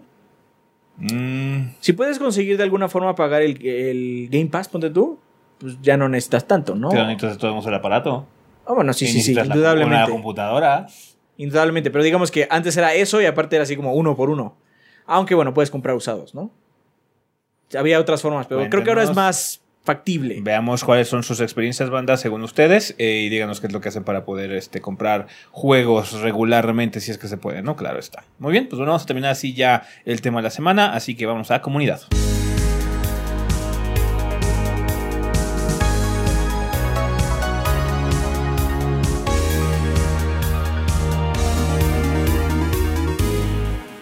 Y bueno, banda, pues ya estamos aquí en la sección de comunidad, que siempre es un excelente momento para agradecerle a todos nuestros Patreons, que, a todos nuestros patrocinadores, patrocinadores oficiales del podcast, que como ustedes saben, son todos nuestros Patreons, que donen 20 dólares o más al mes. Muchísimas gracias, banda, por su apoyo. De hecho, justo acaba de pasar la este, época de cobranzas, fue inicio de mes. Les agradecemos mucho, banda, si logramos pasar la meta del salario de Rafa y el salario de Adrián de nueva cuenta. y por lo sí. tanto, shows varios. Shows de montón. Sí, Así es. el de anime y el de libros por lo menos y eventualmente el viendo con los gordos les estamos banda. millones. Ya estamos ya estamos viendo qué onda con el viendo con los gordos. Perdón. Perdón, ese sí hemos fallado. Lo que platicamos otra vez, que ese era el más fácil. Ay, En teoría. Ay. Oh, we, we fail. Perdón, banda. I have failed. Pero bueno, Java y el de Pila de Literatura van bastante bien. Entonces, muchas gracias, banda, por todo su apoyo. Ahorita, especialmente a todos los patrocinadores del podcast, que gracias a, a ustedes tenemos este episodio semana con semana. Eh, Rafa, quien patrocina el podcast de los gordos durante el mes de octubre del 2019. Muy bien. Du- durante octubre nos patrocinan eh, Chinchun Chan, Mm. Que nos dice: Saludos gorditos, que piola está su nuevo contenido. Un saludo, Adrián. You're the man. Tú eres el hombre. Que el gordeo siga varios años más. Postdata: Si me manda un saludo el taquero, se le agradecería a Ezequiel. Saludos al Chinchun Chance. Está bueno. Pauche Rebollo dice: Saludos, mis rechochos desde las tierras del Cheto Naranja. Pregunta: ¿Qué es un contrato? Saludos. ¿Hay chetos que no son naranjas? Chetos, A menos que tenga- chetos, Sí, estoy- chetos, chetos. chetos, chetos. De esos chetos de la calle hay unos verdes que se ven así como, what the fuck is that? Sí, esos son cuestionables. No, chetos, chetos, de la marca Cheto. Ajá. Eh, No, ¿verdad? Porque Los o sea, los, los morados son más rojizos, Sí. Son como naranjosos. pero son naranjosos. O sea, es sí. como naranja Orange Crush. No, siento que es más intenso. ¿Sí? Sí, porque hasta los como azul claritos son como Los naranji- pops son súper naranjas. Sí. Está bien. Las que son bolitas, que también los quesabritas son Las que, las que sabritas. las quesabritas. Es que ahora son chetos Una- bolita. No, no, es que hay que sabritas y chetos Ajá, bolita. ahora, o sea, los chetos rojos que ya no dicen quesabritas, Ah. sino son chetos bolita. Porque Ya. hay quesabritas por su propio lado. Mm. ok. También los chetos verdes son rojos, bueno, naranjas. ¿What? Los de la bolsa. Los de la Los de la bolsa verde. verde. Sí. Por eso por dijimos de la marca Cheto nada más. Sí, sí, hay sí. unos chetos verdes que también son naranjas Sí. adentro. Ok. Muy bien. Ah, Sigan ¿qué- apoyando, banda, al, al Patreon para que Estas conversaciones. Contenido de este tipo calidad. de conversaciones llegue a ustedes este, un nuevo show a futuro con el podcast de La Hora Extraña, así es que seguimos subiendo. Así es que seguimos viendo. Ah, pregunta que es un contrato. Un contrato es un acuerdo legal que no, Que no se puede romper. Que no se puede romper. ¿Puedo el diccionario tocador? lo define, ¿eh? puede ir al tocador. Muy bien, muy bien. Señor Me siento en casa. Señor Hodge. ¿qué dicen después de que ven que la ventana del baño está abierta? Nada, nada más regresa. Sí, o sea, ya no está. Ya pasó. Pero no, regresa March y dice algo en la sala, ¿no? Creo No. que no va a volver, ¿no? Creo, así. no, creo que sí. Ah, creo que no va a volver. O algo así dice, porque, o sea, ¿cómo continúan el desmadre? Sí, sí. Este, saludos. Eh, Signed. Así nunca cambien. Pouches out. Postdata, ¿cuál es el secreto para ser tan violas como ustedes? Be yourself. No, no sé, supongo que sí. Piolas es un concepto muy fluido porque hay gente que cada semana recibimos un par de... ¡Están retetos! cada semana nos llegan un par de esos. O bueno, más Uno de los comentarios más raros que han llegado ahorita es un güey que se ofendió muchísimo porque usamos la palabra checar. Ah, sí lo vi, sí lo vi, sí lo vi. Que decía que Me no, reí mucho. Que no era español o no sé qué No, chingados. eso no era en español ni inglés. Ajá. Así que... ¿por qué, te- Este- por, qué, por qué estás haciendo videos en YouTube? Así como, no sabes ¿Por qué leer, haciendo- no sabes hablar. Wow, o sea, para ser youtuber tengo que saber hablar. Güey, Pasa, pasa el memo, ¿eh? Porque no muchos saben. Sí, no, hombre, pues retírate de la plataforma. O sea, no vas a ver YouTube en tu vida, güey. O sea, estoy de acuerdo que no es inglés ni O sea, checar es un anglicismo, es definitivamente. Es un, es un barbarismo completo, o sea. Sí, Pero es de los más laxos que sí, es de existen. lo más, sí, es de lo más tranquilo. ¿No has escuchado el O sea, eyecta el disco? No, nunca. Eyecta el He escuchado parquear. O sea, nosotros Parquear decimos muchas cosas. sí. Cuando estamos jugando Overcook es chopear. Ah, chopear. sí. Oye, Uf. ¿qué, Tú qué cho- vas a hacer con esto? Salvajealo. Sí, lo voy a salvajear. O sea, sí, nosotros. Salvajearon lo que yo chopeo los tomates. Sí, hablamos terrible, indudablemente. Pero Sí, ese no, no, ese güey no, se sí. enojó. sí. Sí. Son de esos comentarios que puedes, que puedes leerlos así enojado en tu cabeza. Maldita sea. Queridos cara de nal. Queridos lo cara de peor es que la- el, el avatar era muy acá acá en el gym y dijo, oh, demasiados, este, demasiados esteroides. Estoy mamadísimo. Ah, muy bien. Pues también nos patrocinan Armando Sanser, eh, Sanser Ajax Valencia, Bob Gomers, Caritino, Cristian David Palafox Enríquez, David Esparza, Dani Esparza. Dani Esparza, perdón, Dani Esparza, eh, Eddie Orochena, El Oso Chambeador, Eric Heredia Olea, Esteban Meneses, Esvin Zamora, Fernando Sierra, Gas de Hideiki, Huevito con Papas y Caotir. Voy bajando, espérenme tantito. Joaco. Joaco, Jonathan BR, Juan Estrada, Juan Ríos Grajales, LJ Cable, Luis Enrique Barrientos, Luis Ruiz, Maximiliano Durán, Mike López, Os Rivera, Payatan Harkonnen, Ricardo Tello Díaz Charcuy y Rulwan 257. Eh, eh, apenas el día de hoy, banda, vamos a mandar los mensajes. Tenemos los mensajes de Chin Chun Chan, de Pauchis y, Seba- y de Sebas de Tamus. Más que nada porque ellos se adelantaron. Ellos Sí. ya mandan sus mensajes. Ya saben qué pedo. Ya saben qué pedo. Están in the know. Ajá, entonces vamos a mandarles un mensaje, banda, para que nos llenen este, la formita de siempre a, la- a los Patreons de 20 por si quieren mandar algún comentario o algo así que quieran que leamos. No salieron en esta ocasión. Es, es más que nada por nuestra culpa, porque todavía es 4 de octubre, todavía no acaban los cobros de Patreon. Pero este ya, ya sea el día de hoy o el eh, mañana sábado, que nosotros ya saben que estamos grabando en viernes, eh, deben tener en su bandeja de entrada de Patreon por si gustan dejar algún comentario que se lea durante los episodios de octubre. Aún así, muchísimas gracias a todos nuestros Patreons, apreciamos muchísimo el apoyo, como les decíamos, este, ya gracias a eso, eh, Rafa y Adrián tienen un mes más de salario garantizado, entonces se les agradece infinitamente. Muy bien, a ver, este, ya que tú no tuviste, cuéntanos, Bárbaro, ¿qué le preguntamos a la banda en la encuesta esta semana? Eh, le preguntaron a la banda que en, tienes o en su momento tuviste un Game Boy. 51% dijeron que sí y 49% dijeron que no. Wow. Cerrado. ¿Sí? Muy, muy, Muy divisivo. parejo, Muy parejo. ¿Tú tuviste Game Boy, Adrián? Eh, no, pero tenía muchos amigos que tenían. ¿Tú tuviste Game Boy, Rafa? Ah, no en su momento, pero sí. ¿Pero tuviste un Game Boy? Pero tuvo Game Boy. Ok, estamos igual. Tú y yo sí tuvimos, Adrián y Bárbaro no tuvieron. No, yo sí tuve Game Boy. Pero dijiste que no. No tuve No, Game. Boy normal. Ah, Game Boy normal. Sí, estamos No. hablando del Game Boy. Sí, el Ok. Game Boy. el Está Game bien Boy- que- si ya es Advance, no cuenta. No, cuenta, cuenta, cuenta si mi papá tenía uno. Sí, Sí. pues es Ah, es de tu entonces familia. O sea, o no te lo No me lo, dejaron no me lo dejaba tocar. Él jugaba, Ah, no, pues no vale. él jugaba Tetris. no, no. Él jugaba Tetris. 50-50. Sí, no, no tenía Game Boy. Está bien, es una buena representación. 50-50. Sí. Yo, yo, yo tenía muchos amigos que tenían. Pero no tenías, Adrián. Deja de engañarte. No tenías. Era, era raro, era raro que no tuviera un Game Boy en mi casa, No, básicamente. además, Pero nunca fue mío. A mí Siempre así. Game Boy. sí, era, era raro que no tuviera un Game Boy en mi casa porque así, como, pues te lo presto. Y entonces lo regresaba pues, de Octavio. Mm. Y luego llegaba Gallo y dice, pues te presto mi Game Boy. Y entonces otra vez en mi casa había un Game Boy. Está bien. Pues bueno, vamos a pasar a las preguntas, que como ustedes saben hay tres caminos posibles en las que ustedes pueden dejarlas, eh, ya sea en el post del podcast anterior en 3gb.com.mx o en la sección de comunidad de nuestro canal de YouTube. Hay un post de- que se coloca semana con semana, por ahí del miércoles, eh, donde ustedes pueden colocarla en forma de comentario, las preguntas que gusten, o en nuestro servidor de Discord, que es la forma más cómoda. Hay una sala especial para las preguntas del podcast. Cualquier persona puede acceder a esa sala, no tienen que ser Patreons, no tienen que ser suscriptores, no tienen que ser nada, nada más unirse a nuestro Discord, que es discord.gg 3 gordos B, por si gustan meterse a la comunidad y pues bueno, contribuir con algo, jugar, conocer gente, ver con quién chingados pueden jugar. O por lo menos saber cuándo sacan los videos los gordos. Sí, Llegan Discord, notificaciones. Discord les avisa siempre. Siempre. Sí. A menos de que Siempre. pongan en específico que no, pero están por default activadas que sí, ¿no? Sí, están activadas que sí. Es que, banda, hemos tenido unos pequeños problemas. No tanto técnicos, sino que muchos de ustedes nos, nos mandan mensajes.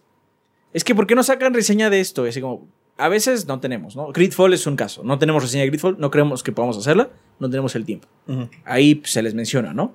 Pero ¿Por qué no tienen reseña de Blasphemous? Porque sí la tenemos. ¿Por qué no hicieron reseña de tal cosa? luego la gente nos manda un mensaje así de grande. Cuando podían meterle 3GB Blasphemous a Google y les da la respuesta en automático. En automático. Pero bueno. Pero entonces tenemos un problema ahorita de distribución de, de mensajes, básicamente. YouTube se puso pendejo. YouTube no les está dando los mensajes, ¿no? Entonces, no sabemos cómo arreglarlo. Denle la campanita. Pero por el amor de Dios. la campanita. Lo único que les dijimos en el stream, porque esto surgió en un stream, y entonces hay dos cosas que ustedes pueden hacer para ayudarnos. Ya saben que no somos mucho de suscríbanse y denle like y comenten y eso, porque pues no nos gusta, pero por el amor de Dios, si pueden, denle like y, y comenten algo, porque lo que sucede es que YouTube no le ha estado mostrando los videos a muchos suscriptores. Y nos llegan, y no es porque este, de repente hemos sentido que ha bajado, ¿no? Los números, hay números que se mantienen igual, pero nos llegan constantemente esos mensajes de, ¿por qué no han hablado de tal juego? Porque ya hablamos de él. Sí. Entonces, por favor, like, subscribe, Like, share. subscribe. Y la campanita, van. ya saben, la perorata, pero pues... Sí. Está bien. Nos escribe Chaca452 de la página que dice: Gorditos de mi corazón, tengo una pequeña duda.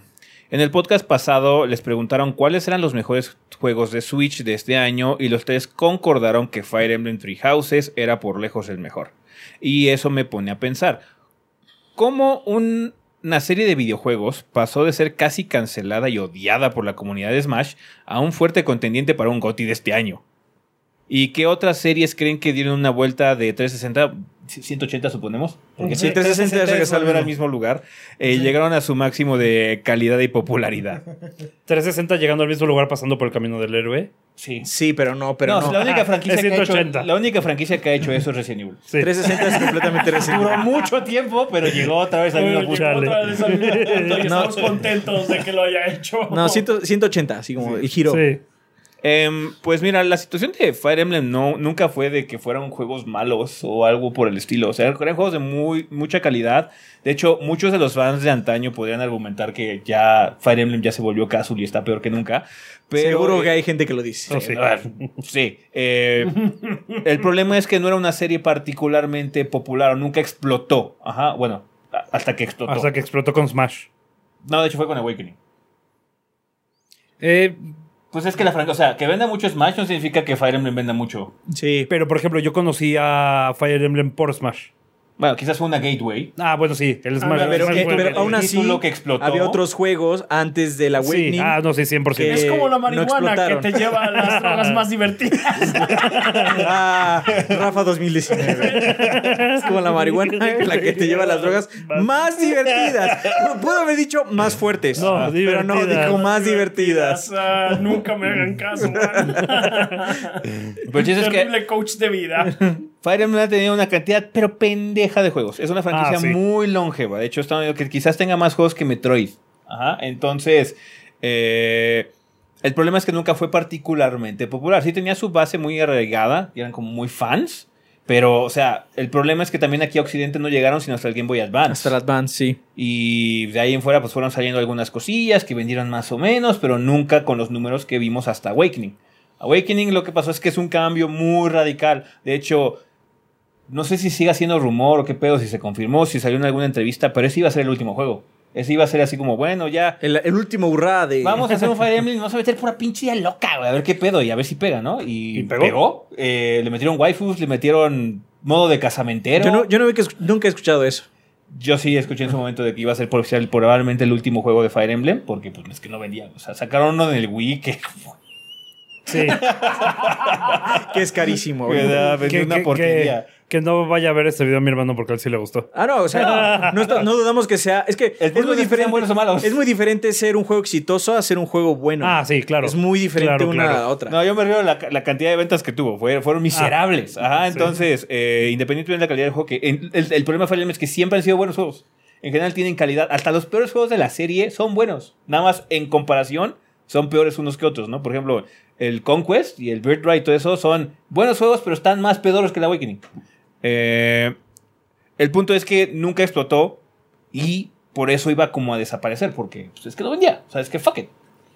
Em, pero bueno, desde Awakening pegó y ya encontraron la fórmula y o sea, la epítome de esa fórmula es Treehouse, porque ya es un pinche Persona Simulator con Fire Emblem metido. Entonces, eh, es por eso más que nada. Y, o sea, yo platicaba, en algunos streams me preguntaban, nos preguntaban este, generalmente, no, pues ¿cuál ha sido el mejor juego que ha salido, no? De, de, de Nintendo. Y decía, pues es que yo, Awakening. Incluso después de que salió Breath of the Wild, es que yo disfruté mucho Awakening. Son muy buenos juegos, pero no es que nadie los compra. O nadie los compra ahora sí ya. El Awakening me vendió muy bien. Ajá. Entonces, pues sí, es esa, es esa situación. Eh, y otras series que hayan dado esa vuelta de 180 grados. Generalmente no se tardan tanto. O sea. Mass Effect 2 como que ya agarró el ojo público. Podría pensar en una, de hecho, Call of Duty. Siento que la explotó hasta la cuarta entrega. Sí, sí, porque aparte. eh, o sea, los dos primeros que son de PC. También salen en consolas, me parece. El 2 creo que no. Bueno, no sé. Esos estuvieron bien. El 3 es un punto muy. eh, porque el 3 no salió en PC. Salió en consolas, ¿no? Fue el lanzamiento de 360, de hecho. Ajá, entonces ese como que la gente nomás no... Bueno, un sector de la población que los jugaba en PC, pues es, es, es- es la oveja negra, básicamente. Ujú. Pero el 4... No sé, hasta yo jugué el 4 y yo no era de juegos de guerra hasta que jugué el 4. Ya. Entonces sí, ese, ese como que impulsó, ¿no? A, a- a la situación. Y bueno, ahora es como una bestia irreconocible de lo que era. Porque Call of Duty ha tenido como muchos pasos. Ahorita está como regresando otra vez. Está, está llegando al 360. este... Lentamente. pero Lentamente, ahí voy. pero, pero ahí va. ah, para ahí Ya va. lo dio, de hecho. Ya el problema es que lleva más. Lleva como en el 390. porque ya regresó a la Segunda Guerra Mundial. Y ahora va de nuevo hacia el, el de la Modern segun- Warfare. pero el de la segunda- pero aún así siento el, que el, el corazón de COD, ori- originalmente del 1 al 4, eh, bueno, y también los del Pacífico, era que tú eras un soldado de una compañía. Tú no eras el, El soldado.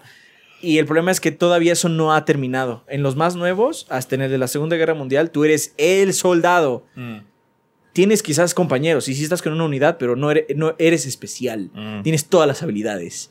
Este. No sé si con este nuevo le bajen de huevos. Ese que- para mí es el corazón de COD. Creo que de hecho va a ser muy similar al 2 porque se ve que va a ser como la chichincle de Price nada más. Pero ahí, ahí está el punto. En el 4 eres el Chichinque Ah, Price, eres el más novato, Sí. pero aún así eres nada más. Eres, eres un muy buen soldado porque eres un de unidad especial. Digo, yo siento que pero- más como el 2, no como. ¿Ves que en el 1, en, en el 4, bueno, en el 4, eh, este. eh, Es tú eres pero no tienes como personalidad. Este como que va a ser. Ya- ya veremos. Este eres otra vez Ramírez. No sé si eres Ramírez, güey, pero. eh, o sea, no, no eres bigotes. No No, no puede ser Price. No puede ser bigotes. este- No, bigotes nada más se lo guardaron para el, Modern, para el Call of Duty Modern Warfare 3. El clima. Ajá, no, es- es- esa es una locura, ese es una locura. Pero igual Call of Duty, pues qui- quizás pueda ir para allá, ¿no? No sabemos. Tiene que ver con este nuevo juego. El, el, el WW2 no. Sigue siendo Call of Duty en el sentido así como de historia. Sí. Es más moderno en ese sentido. Otro que A pesar de que es de la Segunda Guerra Mundial. Otro que estuvimos platicando es que probablemente puedes incluir ahí incluso a cosas como Metroid, porque la franquicia explotó realmente hasta los Prime. Cuando Sí. cambiaron a 3D, por ejemplo, muy radicalmente el juego. Sí, también eh, son casos muy raros porque no han hecho lanzamientos nuevos. Simplemente son que ahora ya están más en el ojo público o están, eh, son más reconocidos. Pero dos de ellos, bueno, tres, vamos a decir. Uno es Okami, que ya lo mencionamos la otra vez. Un juegazo. Okami es, es un juego que en su momento pues, no pegó, nadie lo compró. Y era Yo ya- lo compré. Bueno, Tú eres de las Yo soy de las pocas personas que yo, lo yo compró. soy target. entonces, pero realmente ahora. Otras siete personas aparte de Sí, el sí. Pero ahora ya es un juego que es muy fácil de acceder a él. y ya tiene como su reconocimiento, por así decirlo. El otro es Baldur's Gate. O sea, Baldur's Gate en su momento fue muy querido por mucha gente, pero no mucha gente lo compró, obviamente, por, como- porque es un CRPG y demás. Pero ahora, si tú hablas de referente de CRPG, la gente dice Baldur's Gate. Porque ya se ha permeado, ¿no? Y porque salió en la Enhanced Edition. Y junto con Baldur's Gate está eh, Planescape Tournament. Es- es como, son como las dos monedas del Dungeons and Dragons 3.5. Entonces, sí, ah, no, pues es uno o el otro. Lo que sí. mencionan. Entonces, sí están más en el ojo público, pero tampoco es que hayan sacado nuevos y ya, así un giro, ¿no? Nada más es así como, bueno, la gente ya lo reconoce, básicamente. Está bien. Pues sí, son las que se nos pueden ocurrir. Eh, Posdata, ya llevo dos meses apoyándolos en Patreon y espero llegar a un tercer mes. Muchas gracias. Muchas gracias. Eh, Gracias. Posdata de la Posdata. Salúdenme a Jorge Rojas. Él es, el, él es un gran fan y los pudo conocer en el FanFest del 2012. Oh. Uh, OG. Puro OG. Eh, nos escribe también Gustavo Apolonio eh, de la página. Hola gordos, espero que estén bien. Aquí mis preguntas que creo están un poco relacionadas. Espero escojan alguna. Uno, ¿cuál es su opinión con respecto a los personajes o personalidades que llegan a tener aparición en algún videojuego? Verán, acaban de sacar el tráiler de Terminator en Mortal Kombat, que se ve bien, y al final sale un skin de Harley Quinn para Cassie Cage, y eso hizo que me acordara de una vez en la que Adrián, si no me equivoco, dijo que una forma buena de monetizar un producto era vendiendo alguna cosa de otra en, en algún juego, algo como un skin de Mega Man para Ken o algo así, y también algunas noticias como de que Justin Bieber estaba en la NBA 2K hace algunos años, o que en el juego de móviles de Final Fantasy había un par de cantantes que no sé quiénes son. en mi opinión, estos personajes hacen sentir un ambiente de fiesta en estos juegos, ya que el hecho de estar usando a estos personajes que lo hacen divertido y atrayente. Claro que me refiero a los casos donde el personaje es jugable o un skin, ya que en el caso de que sea un actor interpretando un papel, se debería juzgar si hizo bien o no su trabajo. Pues siento que con que no rompa, ¿no? La propiedad. Terminator está bien en Mortal Kombat. Se siente bien. Es como meter a Freddy Krueger en el no, pasado. Mm. Fíjate que a mí no me encanta eh, lo de Sarah Connor en Gears. Siento que, Siento que no- es que se lo siento muy raro. Sarah Connor, Sarah no tanto el problema, Gears. el problema es el Terminator, güey. Mm. Porque está el equipo de los locos. Y dices, ¿por qué esos güeyes tienen un robot? o sea, Sarah Connor estaba vestida como de Gear también. ay, podría ser Anya. Anya vieja. super envejecida. Pero bueno, o sea, se me hace raro, ¿no? Ah. Eh, tampoco es así como que desentone muchísimo, pero sí se me hace extraño. Eh, de los más raros también era. Era, en- era en el NBA Jam, donde salía Clinton. Sí, podías jugar con Bill Clinton. Y, Eso es así como y en el muy pendejo. NBA, en el NBA Jam que salió para el Play 3 y el 360, puedes jugar con Obama. Claro, por supuesto que sí. Wow. O jugar con Yoda y Darth Vader en Soul Calibur. That was weird. Eso fue raro, sí. Yoda, ¿no? Estaba particularmente raro, ¿no? Sí. Pues es que es muy pequeño. Sí. Sí. Y aparte así como, bueno, pero es que tu, tu espada es de metal y la de él es un sable láser. ¿Cómo funciona esto? Videojuegos. Video Sí, games. Sí, video games, sí. Exactamente. Sí. Pero siento que depende mucho de caso a caso, ¿no? El, el- el- el que... Cuando hablamos de ese tema, de lo que él está, eh, él está agarrando, mencionamos que Capcom tiene una- un portafolio muy grande como para hacer de sí mismo referencias sin ningún tipo de problema. O sea, puede... De hecho, ya lo hizo Street Fighter V. Hay skins de otras propiedades de, Street- de Capcom en Street Fighter V y pues, son nuestras propiedades también. Qué chingados. Sí. Lo- son cross promotions, así que creo, creo- creo que lo de Ariana Grande y Xbox fue cuando iba a sacar un álbum, ¿no? Eh, y estaba haciendo un tour, creo. Fue Ariana Grande que estaba haciendo un tour y ahorita está Katy Perry. Ah, ok. Qué Es- intenso. Está, está, está muy extraño porque Brave Exvius es como. eh, agarra una idea de. Estamos invocando a personajes de otros mundos y pues los pueden meter porque, como que más o menos queda. Ajá. Por eso tiene colaboraciones con Nier Automata y con Dragon Quest. Y, esas Y con el mundo real.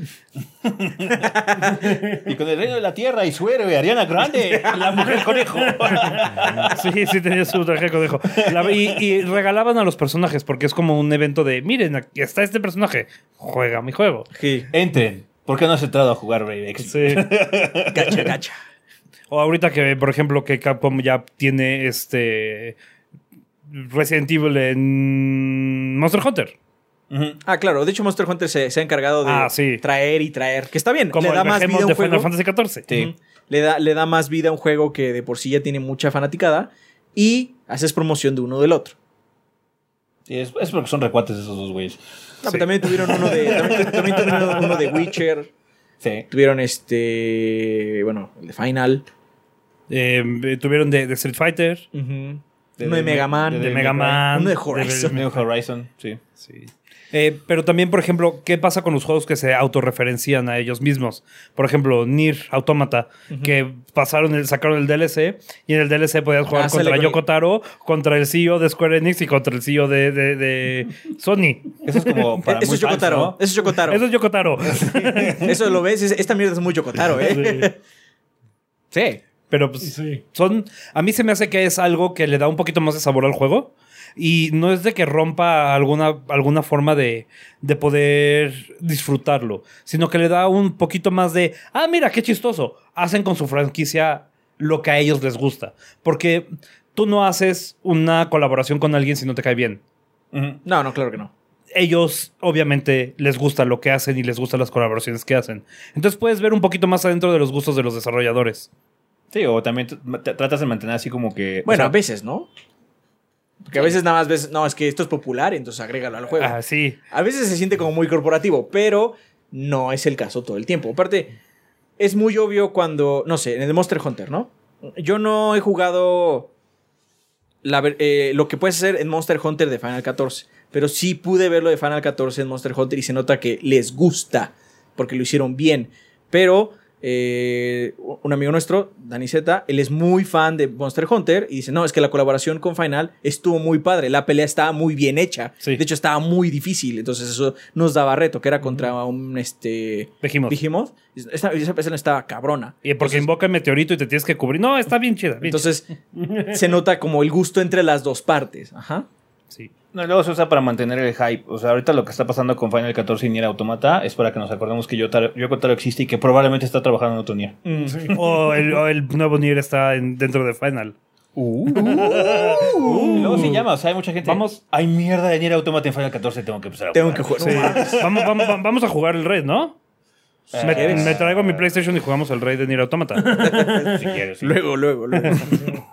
Bien, este. La segunda pregunta es: ¿Qué libertades creen que se puedan tener al crear un personaje para un juego que ya lleva trayectoria o es licenciado? Lo digo porque ahora que salió Gogetten Fighters, había gente especulando sobre si habría otro pase de temporada y si así era, qué personajes se añadirían. Y me hizo pensar en que quisiera que crearan personajes femeninos, ya que no hay muchos en el juego y no me importaría que fueran diseños totalmente originales para el juego. Es decir, aunque no aparecieron en la serie, aunque no aparecieran en la serie. También lo digo porque veo que en otros juegos agregan personajes nuevos, entre comillas, pero que son invitados de otro lado, es decir, de otro juego, películas, series y demás. O bien personajes de juegos anteriores de la franquicia y no, no un nuevo personaje hecho desde cero. ok, Fighters primero, ¿no? Fighters. Fighters es una, es una situación muy extraña porque, o sea, hay un personaje que se creó específicamente para Fighters, 13, ¿no? que, es, eh, que es el 21. 21. 21. Es el 21, Android sí. 21, ese lo creó Akira Toriyama y dijo, aquí tienen mi bendición, hagan lo que quieran, ¿no? este, y pues sí, ¿no? Eh, se creó todo el mitos, toda la historia de Fighters es alrededor de 21. Ujú. Si ahorita agregan un personaje sin contexto, La gente lo va a recibir mal. pues, la gente lo puede recibir muy mal, a menos de que tenga el sello de Toriyama. Así, oigan, Toriyama hizo un diseño acá chingón de una mujer no me o sea, lo que sea. ¡Ah, huevo! Que, que A eso, sí se lo que hecho comen, es el caso. De hecho, ya hay. eh, por Super está. Ay, Califla. sí, ella. Son, son dos que aparte se unen y hacen como un- una Broly. Ajá. Y hay, hay dos Brolys, puede haber tres. Este. La Broly. Hay 15 Es que hay un- es, es la Broly, básicamente. Hay 15 Gokus, ¿no? Entonces, bueno, pueden agregar esos, ¿no? Eh, también estuvimos pensando un poquito porque, bueno, obviamente elegimos las preguntas antes. Este, y estamos, bueno, ¿por qué, no- por qué no meten a Ale? Árale, pues sí sale en Dragon Ball. Sale en Dragon Sí, Ball. Sale en Dragon Ball. En No, pero es un personaje del autor. Sí, de Akira Podría ser Arale. también. También. dijimos, bueno, podría estar Milk. O sea, mucha gente dice, no, es que no puede estar porque no puede pelear contra Goku. Bro, es un Sí. juego. Bro, O sea, está Videl. o sea, Es un juego. Exacto. Es un puto Está juego. Yancha, por amor de Está Dios. Yamcha. Está Yamcha, maldita sea. Lo que me encantó estar- es que se hayan replicado el Death de Yamcha. Pero bueno, Sí. Podría estar Milk. podría estar Milk. O sea, Sí. puede estar, puede estar Bulma en un mecha. Sí. No importa. Ajá, podrían, como- si lo quisieran meter, pero lo que concluimos es que Dragon Ball es, es una fiesta de salchichas. y la neta. la- a- En todos a la- los sentidos. Ajá, en todos los sentidos. Y a la gente le gusta así también. Sí, Sí. que Sí. pongan a Pan. Ay, que pongan cualquier cosa. ¿Qué cosa? O sea, hay dos Brolys. Hay dos Broly. El El, no canon y el canon. Hay dos Brolys. no canon es Broly original. Sí. Y luego el Broly de la película. El nueva. Broly de la película Broly es el son canon. dos personajes. El, el Broly, el de. Ah, ¿están esos dos? Sí. Sí. Órales. Creo que todavía no sale ese, pero bueno, pues ya va a salir. Pero, o sea, de, de Goku tenemos a. Ahí les va. Goku base, Goku Super Saiyajin, Goku Super Saiyajin Blue. Tenemos a Vegeto, tenemos a Gogeta. y tenemos Goku a- Super Niño, Saiyajin 4. Goku Niño. Y Goku Super Y Saiyajin. Goku- Que es Super, Super Saiyajin 4, ¿no? Se hace, es parte de su poder. Pues es el, es el de GT, ¿no? sí, es el Supuestamente. GT. Mm. Sí. Y Goku GT, o sea, son 6, 7 Gokus. Podría entonces meter Goku Dragon Ball. Todavía. O sea, Kid Goku, Dragon Ball. El que no tiene ningún poder, Y nada que, más que su vuela y no poder sea el de piedra, papel o tijeras. y su poder es el de atravesar así el enemigo. Adrián, no ¿Qué? les des ideas, güey. O sea, podrían meterlo, maldita sea. Probablemente ya lo están haciendo, güey. Seguramente van a decir, no, no, se van a, no van a saber cuál es el nuevo personaje. Es Goku. ¿Quién te dijo? Lo que ocurre también con otros este, ¿Quién es tu juegos de pelea informante? Es que generalmente lo que ha estado pasando en los últimos años es que aparte de cosas como Smash o Tekken, eh, generalmente lo que ocurre con los juegos es que no sacan a todo el roster de personajes. Hazte cuenta, salió Street Fighter V sin Sagat. Ah, Entonces sí. lo que la gente está pidiendo es que ¿por qué no metieron a Sagat? ¿Cuándo sale Sagat? ¿Por qué no han sacado a Sagat? ¿Dónde está mi Tiger? Entonces, lo que está haciendo Capcom de forma medio maniobrera es el hecho de que pues, está usando puro personaje viejo. Es más difícil crear personajes nuevos. Aún así, Capcom ha hecho un buen trabajo para incluir personajes nuevos. O sea, metió a Colin en su momento. Ahorita acaba- sacó a Falk, así como, "Fa- ¿quién chingados es Falk? ¿De dónde salió? Sí, que es Falga. Al, al, ¿cómo se llama? Al G. Al G. El Snake Dog G. Entonces, sí han, sí han sacado personajes, pero es bastante complicado. Em, más que nada porque también los fans se ponen muy intensos cuando su personaje no está. De ¿Es hecho, mi main? ¿Mande? Su main, Es sí, su main, sí. estaban diciendo, ¿por qué no está Makoto? Ya se les acabó así los personajes y, ahora, ¿por qué no está Makoto? Yo te di Sagat, coño. Saca a Makoto, cobarde. Va a sacar, van a sacar a bueno, aquí está Makoto. ¿Dónde está ¿Dónde Q? están los gemelos? ¿Dónde están Jun y Yang? ¡Oh my god! ¿Dónde está Q? ¿Dónde está Q? No, Q está en G. Q está en Q G. es el, el G es el espíritu de Q, de alguna forma. No me preguntes cómo. Pues tiene golpes idénticos, ¿no? Tiene golpes muy parecidos. Algo hay. Bueno, Algo pero el problema es que corre, corren el riesgo de enojar a la fanaticada. Y con los juegos de peleas eso es muy complicado porque no son muy grandes. No. Tienen, tienen un, un pool de jugadores bastante pequeño, así que no te puedes dar como que el riesgo de, de quemarlos si no pasa el Marvel contra Capcom Infinite. Y bueno, obviamente si no hubieran sacado tantos Gokus en Fighters, la gente se hubiera enojado. ¿Por qué no está Goku tal? Ah, Mi pregunta es por qué no hay un solo Goku que se pueda transformar en todo. ¿Por qué no es ese tipo de juegos? Sería, sería, sería un personaje sumamente complejo. No, porque pues, nada más como en Smash que le cambias el- el- la, la ropa. Ah, pero no, es que el problema de Ah, Goku sí. es que cada Goku es como un personaje diferente. Cada Tiene fase ciertos tiene movimientos poderes. diferentes. Sí, icónicos. Tendrías que hacer como tres clones por lo menos. O sea, Tiene sentido. no es ese tipo de juego. O sea, porque si hay un juego que lo hace. El Budokai 3 El Budokai 3 lo hace. lo hace, pero cuando te transformas, cambia tu set de movimientos. Sí. Entonces, como es un. Ese, ese juego no es competitivo. Ah, no, es un nada. juego de fiesta. Claro. Ajá. O sea, puedes sacarle quizás muchas cosas técnicas. Rafa podía tener un combo así muy estúpido con ese juego. Sí. Ajá. En- si llegaba a Super Saiyan 4, date por muerto, básicamente. Pero eh, estaba muy. No estaba balanceado. Fighters es un juego que tiene miras competitivas. Entonces, a mí me encantaría que se pueda transformar o que fueran skins, indudablemente, porque habría menos Gokus. Pero lo que es cierto es que si quieren meter a estos Gokus con ciertos movimientos, tiene que ser otro personaje. Ok. Porque si no, se rompe el juego. Sí. Porque si no, puros tops, el top sería Goku, Goku, Goku. Mira, mi super, de por sí ya el equipo es Goku, Goku, Goku. O Goku, Goku, Vegeta. Goku, Goku, Ahorita Vegeta. los, los mejores equipos son este Goku chiquito, Goku Super Saiyajin normal. Y si acaso alguien más. Porque es Cell. otro Goku. Y el papá de Goku. Y el papá de. Ándale, y el papá de Goku. Bardak. Otro, Go- otro Goku que se me olvidó. Ocho Gokus. Bueno, eso es todo, Gor. Espero que le pa- la pasen bien y suerte. Gracias por leerme. Muchas gracias por la pregunta también. Nos escribe también Lex Arenas del Discord que dice: Lo compañeros, primero paso a saludarlos y a felicitarlos por su trabajo. Y segundo paso a hacer la pregunta. Recientemente empecé a jugar Destiny 2 Free to Play. Y me acordé que hace algún tiempo hablaban del core del juego, que Destiny tenía un core muy bueno y fuerte, y Anthem su core estaba plagado de fallas. Mi pregunta es, ¿cómo hacen para distinguir o saber cuándo el core de un juego es bueno y cuándo no? Un saludo y muchas bendiciones a la deidad a la que adoran. Jugando. Sí, o sea, la, la respuesta es como un poco obvia, pero... Si te divierte el juego, ¿tiene un buen core? Sí, sí. El, el problema de los juegos, como por ejemplo los shoot, los shoot looters o los looter shooters, es que son muy repetitivos. In- Indudablemente son muy repetitivos y... Pues es que es un dungeon crawler realmente. Sí, si el, si el gameplay, el loot o el ciclo de recompensas te mantiene pegado y realmente estás como emocionado cuando te llega una arma, un engram o lo que sea, es que el core está bien hecho. Y solamente pasa, tú conectaste con él, el ritmo particular del juego te gustó, entonces funciona. El problema que tenía Anthem, o tiene supongo, no sé si ya lo arreglaron, es que era un juego No. que tenía muchas pausas. Era, tenía situaciones muy tontas, como que no podías cambiar de arma hasta que no regresas a la base. Entonces, Ajá, sí, llegaba ese sí. punto donde es que no quiero ver qué agarré. Y cuando no quieres ver qué agarraste En un- en, shoot, loot, tenemos un problema. Ajá. Cuando dices, no, es que no quiero perder el tiempo en esto, Híjole. híjole. Porque la verdad es que esos juegos están hechos para que pierdas el tiempo. En cambio, cuando jugamos Destiny era, ya tengo un nuevo Engram, vamos a la ciudadela Mm. para ver qué me dieron. Igual en mi Uh, personaje. Morado. Ajá, quizás mi personaje tenga más poder ahora. Porque todo es muy rápido. Especialmente ahora. De hecho, ahora ya la mayoría de los engrams morados ni siquiera tienes que ir con. No, los el- únicos que necesitas son los amarillos. No, y los Powerful también. Ah, sí, claro. Los Powerful también. Pero ya los morados. Ah, es esto. Úsalo si quieres. Ajá. Entonces, depende mucho del tipo de juego. Depende mucho si conectas o no. Y también depende de gustos. O sea, a pesar de que mucha gente aclama la objetividad, lo único que realmente está aclamando es que estén de acuerdo con su opinión. Mm.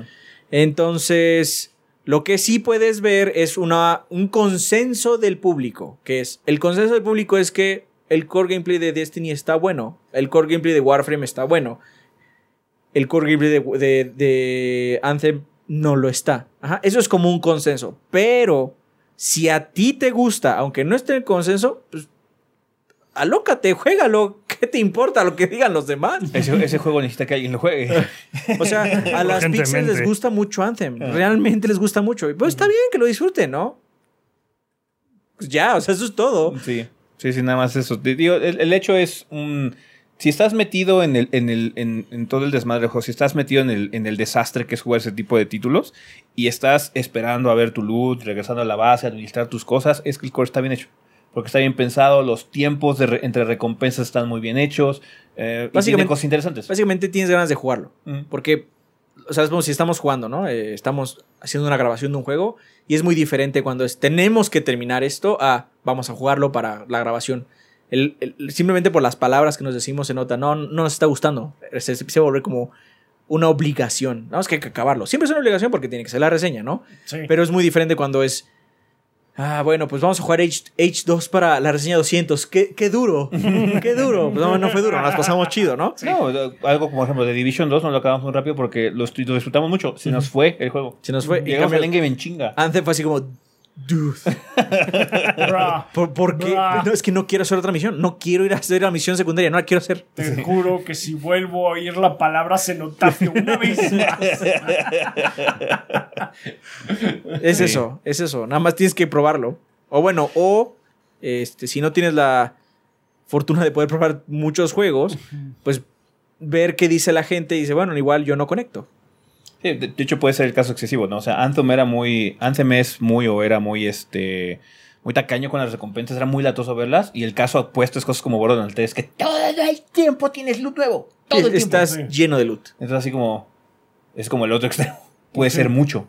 Eh, eh, sí, es como muy abrumador a veces, ¿no? Sí. Entonces, ya, hay, hay un balance muy particular por ese tipo de juegos. Nos escribe también más random de YouTube que dice: Hola gorditos, ¿cómo están? Y eh, espero. Más random. y de lo mejor. Verán, ya voy para dos años con este canal que abrí de anime y videojuegos. Eh, más anime que videojuegos porque no tengo muchos dineros y solo puedo darme el lujo de comprar unos pocos. Eso sí, sigo sus enseñanzas y todo lo que consumo trato de que sea legal. Bien hecho. Muy bien. Muy bien. Sí.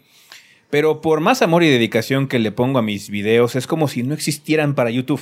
Y lo que más me da para abajo es que veo otros canales que usan Loquendo e imágenes estáticas y tienen muchísimo más alcance. Mi pregunta es, ¿algún consejo que me pudieran dar?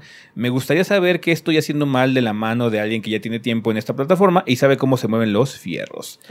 Desafortunadamente hay tenemos muy malas noticias para ti. Nadie, nadie sabe cómo funciona YouTube. Nadie puede volverse un experto en YouTube porque eh, desafortunadamente el, el- Ni los el- expertos de YouTube son expertos. el de- todopoderoso algoritmo cambia constantemente. Sí. Eh, generalmente en una profesión eh, que ya tenga preceptos establecidos, mientras más practiques o aprendas las reglas o los fierros del lugar como tú los llamas, sí te puedes llegar a ser un- una persona que sabe. Prominente. Prominente. Un máster en eso, ¿no? El problema es que YouTube cambia constantemente y una técnica que tú utilizabas para generar vistas, después ya no funciona porque el algoritmo toma otros datos, otros valores, otras intenciones. En teoría nosotros deberíamos tener un chingo de vistas porque tenemos 130 mil suscriptores, entonces mínimo la mitad deberían ver todo el contenido que vemos, pero no es el caso, es una No. fracción minúscula porque YouTube cambió el concepto de suscripción por sus huevos e introdujo luego la campanita y luego eh, hubo un tiempo en el que tomaba mucho en cuenta cuántos pulgares arriba tiene. Y ahora ya no. Luego ya no es lo importante. Ahora lo importante es cuántos comentarios tiene. Ahora Ahora- no es importante. Ahora cuánto tiempo ven el video, no cuántas vistas, sino cuánto tiempo se quedan viendo el video. Pero ahora ya no, ahora es esto. Entonces, todo el tiempo cambia. Entonces, no hay una fórmula para ser exitoso en YouTube. Desafortunadamente. Lo que sí te podemos decir, pero bueno, eso ya depende mucho de ti, es que hay algo que sí funciona mucho en YouTube, pero que es una calidad humana, y es que si eres muy sensacionalista, funciona mucho. Sí. Porque si básicamente pateas el avispero constantemente, la gente va a llegar mínimo a quejarse. Sí. Ajá, y eso puede ser también un desgastante, depende mucho de cómo eres.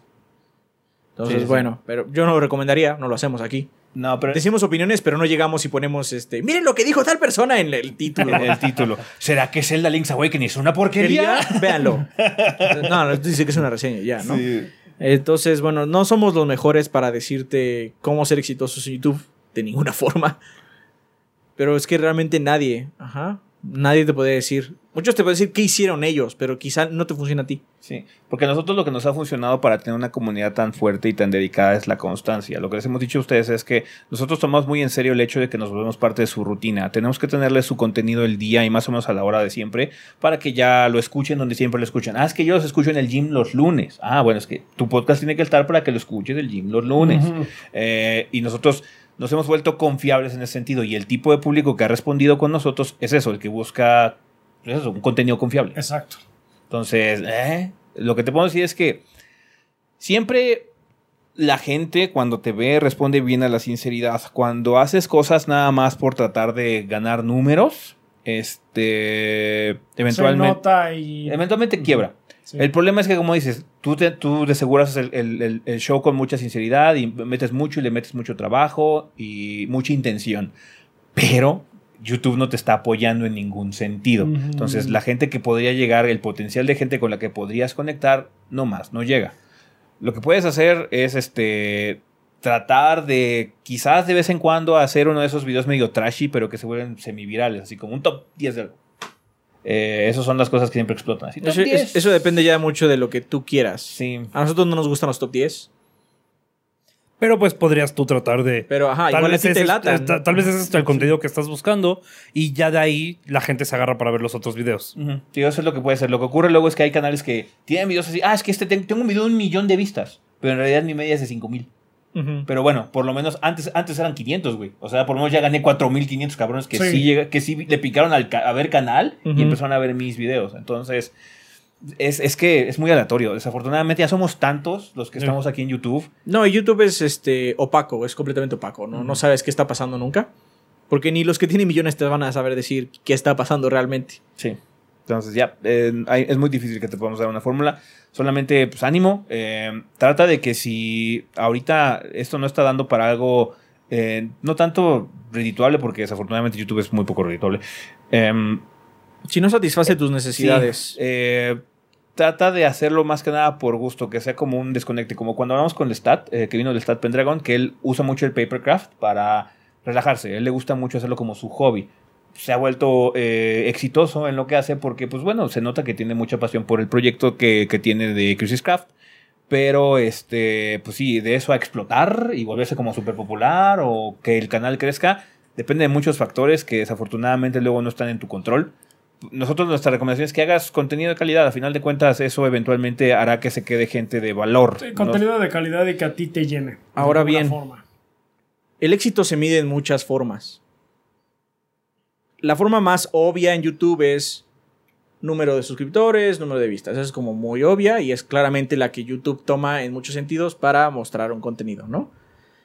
Pero el éxito también lo tienes que medir bajo tu criterio y lo que tú haces, ¿no? Tus miras. Entonces, para nosotros el proyecto en este momento es exitoso. Dos de nosotros trabajan de él. Ajá, entonces es exitoso. Ajá. No será muy popular, que es diferente, pero pues, es un éxito en ese sentido, Pero ¿no? jala. Pero jala. Ajá. Entonces también tienes que medir lo que tú manejes como éxito en tu canal. Conseguir quizás 2.000 suscriptores este año. Esta es mi meta, 2.000 suscriptores o 5.000. Ajá, voy a ver cómo lo hago. Obviamente, si lo haces mejor, si explotas, está súper bien, pero igual una meta más eh, conservadora o midas lo que realmente es éxito para ti te funcione. Sí, muchas veces cuando inician este tipo de cosas te preguntan qué quieres ser, ¿quieres, popular, ¿quieres ser popular o quieres ser de rico? Mm. Entonces, ¿quieres ser famoso o quieres ser rico? Porque luego no necesariamente van conectadas. Para nosotros, y eso lo hemos dicho antes, a pesar de que las reseñas son los videos que tienen más vistas, nuestro video más exitoso es el podcast. El video más exitoso que tenemos es el podcast. Por muchos factores. Uno de ellos es el que genera más comunidad. Por todas las secciones que tenemos. Es el que genera más tiempo de vistas. La gente se queda a verlo, lo cual es muy bueno. Y además, es el que más gente regresa constantemente. Las reseñas tienen muchos factores de, pues vino una vez y nunca se quedó. Sí, es más- ahí depende mucho del juego. Es muy volátil, ajá. Eh, el podcast tiene más retención de público. Entonces, es nuestro contenido más exitoso, aunque no es el que tiene más vistas. Entonces, pues ya lo tienes que medir tú. YouTube Sí. te da muchas métricas para que lo hagas. Ah, sin más, una disculpa por el texto largo. Son mi inspiración, gorritos. Me encantaría ayudarlos monetariamente, pero por el momento no puedo. Eso sí, veo todos los comerciales que aparecen. Eso les ayuda un poco, ¿verdad? Sí. Un poco. Tú sabes. Así Les es. mando un fuerte abrazo. Muchas gracias. Muchas Y gracias. Finalmente tenemos la pregunta de Didue J, Didue G de YouTube. Que dice, hola gordos, una duda rápida.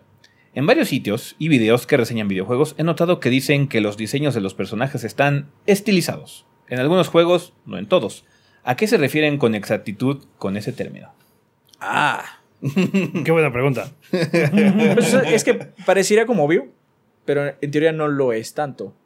Bueno. Imagínate un personaje de Call of Duty o Battlefield, ¿no? Que trata de ser, vamos a decir, realista. Trae un trae textura, una textura de cara que se le ven hasta los poros y puedes verle a detalle los ojos, ponte tú, ¿no? Y está muy regulado por cosas que pasan en la vida real, así como el, el uniforme, el tipo, el tipo de armamento que trae y cosas así. Son como muy Aterrizados, a- aterrizado. digamos que es, lo verías en la calle y dirías, ah, sí, claro, es un soldado, es un soldado, ¿no? Eso es un estilo, obviamente, pero es un estilo realista. Generalmente cuando alguien dice que tiene algo estilizado es, piensa, si, si nos re- eh, repetimos a soldados nada más, piensa en Team Fortress. Los personajes de Team Fortress son eh, muy expresivos en sus caras, son muy caricaturescos, su ropa es muy lisa, porque obviamente está más eh, centrado en colores de equipos.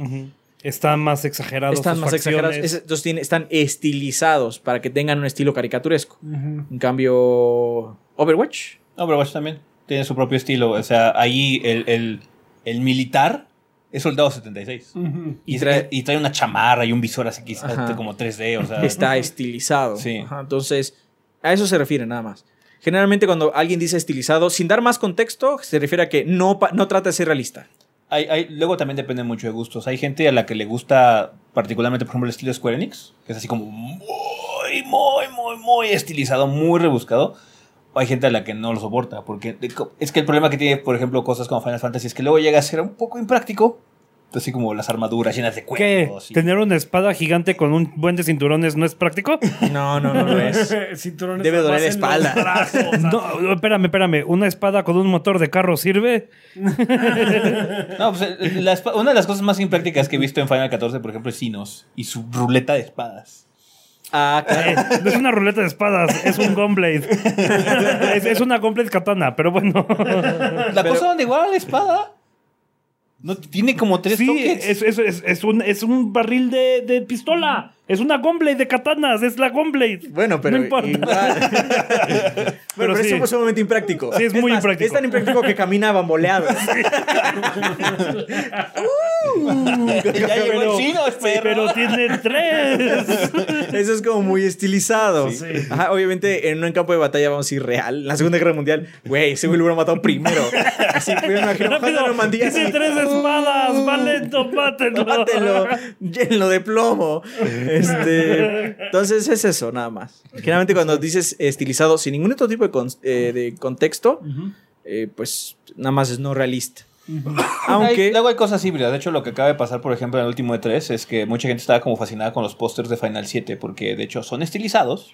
Porque los diseños de Final 7 son estilizados. O sea, el cabello de Cloud no puede existir en la vida real. No. pero Pero tienen mucho detalle porque No una los poros a los industrial de- personajes y entonces es madre, entonces hay como un híbrido, pero aún así el diseño artístico es muy particular y le da una identidad muy marcada al juego. Así es. Entonces ya.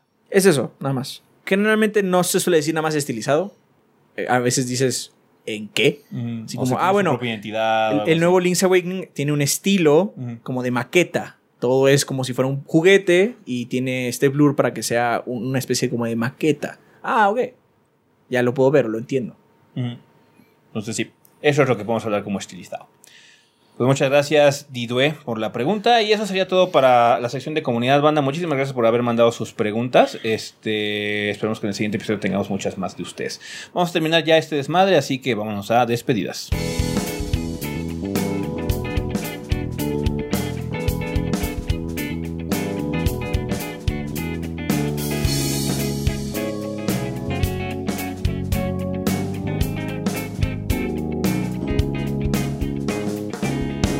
Muy bien, banda, pues ya estamos aquí en la parte final, final de este episodio. Tenemos regalos que nos mandó la banda Adrián. Saúl Orozco dice, buen día señores gordos bastardos, el día 27 de septiembre es mi cumpleaños y por eso mando el siguiente código.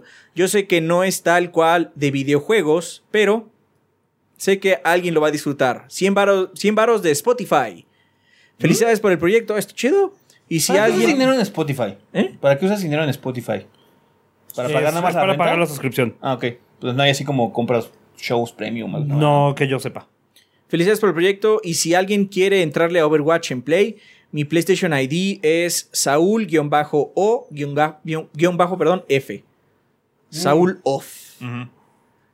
Eh, postdata extraño las quejas de los ninjas, canjea códigos y la paranoia a los tipos negro. Yo no las extraño. No, yo, Yo no, no las amo. yo no lo amo. Muchas gracias. ¿Qué más, Rafa? Sol Wolf nos dice: Hola gordos, regalo, el humble, regalo del Humble Bundle en esta ocasión es Sonic Mania para Steam. Este es un fantástico juego de Sonic si te gustan los originales de Genesis. Eh, si no, mejor ignora. Ahí nos manda el código. Perfecto. Muchas gracias. Muchas gracias, Bárbaro. ¿Qué nos manda Raúl? Raúl Ruiz dice, buenas tardes gorditos, aquí arroba Raúl guion bajo Ruiz guion bajo A, reportándose con un pase de 48 horas de Crunchy, uff, y un The Walking Dead mi- eh, Micone. Micone. Micone a Telltale Miniseries, que regala en Twitch. Perfecto. Entonces ahí están, Gracias, los- ahí ahí están el par de códigos, códigos. sí. Muchas gracias. ¿Qué más, Adrián? Eh, Saúl Orozco dice, buenos días, mismo. señores gordos bastardos. Ah, Ah, sí, es el mismo. vez, es otro. Qué chingados. Algo pasó por ahí. Upsis. Jo- El de José sí es diferente, ¿no? Sí, el de José Sí, Carlos sí. es Ah, ok. José Carlos Sánchez dice, gordos, ojalá este sea el medio adecuado para enviar regalos. Son un par de códigos para juegos cortesía de Amazon Primo. Supongo es Prime. Sí. Este. Y los juegos son The Walking Dead, Micon, de Telltale Series y. Bla, bla, bla, y Minion Master Void Onslaught DLC. Ese código se reclama dentro del juego de Minion Master. Ajá. Eh, es mi primera ofrenda a la banda, esperando apaciguar a los cazadores de piezas. Ay, ya regresaron. Ya está, ya regresaron. Pues pronto será mi cumpleaños. Lo sigo desde la reseña del legendario Halo ODST, el ODST. Un fan silencioso pero fiel. Muchas gracias. Gracias. Se les quiere y aprecia enormemente, gorditos. Saludos cordiales. Eh, XOXO. Abrazo y besos. Gracias. Por último tenemos a Alan Camacho que nos dice a ver si llega antes de que graben. Ah, sí llegó. sí, Sí llegó. llegó, Yo sí, le dije cierto. a Rafa. Oye, llegó un nuevo regalo mañana. ¿Ah, sí? ¿Ah, sí? Es el de Alan Camacho, está bien. Son tres códigos de 48 horas de Crunchyroll para que vean Real Life y o The Rising of the Shield Hero. Maravilloso anime. Bár- Bárbaro a prueba. Bárbaro. Enterado. Bien, pues bueno, muchas gracias banda por tus, sus contribuciones de esta semana. Recuerden que estos regalos se van a poner a lo largo de estos días en nuestra cuenta principal de Twitter. ¿Alguien quiere recomendar algo? Pues Link's Awakening sí lo recomendó la vez- la vez pasada. No, creo que no. dijimos que nos íbamos a esperar. Que no se vamos a Ah, esperar. tú dijiste que te ibas a esperar. Sí, Link's Awakening. Este, si no jugaron la versión original, esta es la mejor versión que existe. Nada más tengan, ya saben, como lo recalcamos duro y dale, duro y dale en la reseña. Es un juego viejo, pero tiene mucho encanto. Está bien. Sí. ¿Tú, Adrián? Mm. Nada, Bárbaro.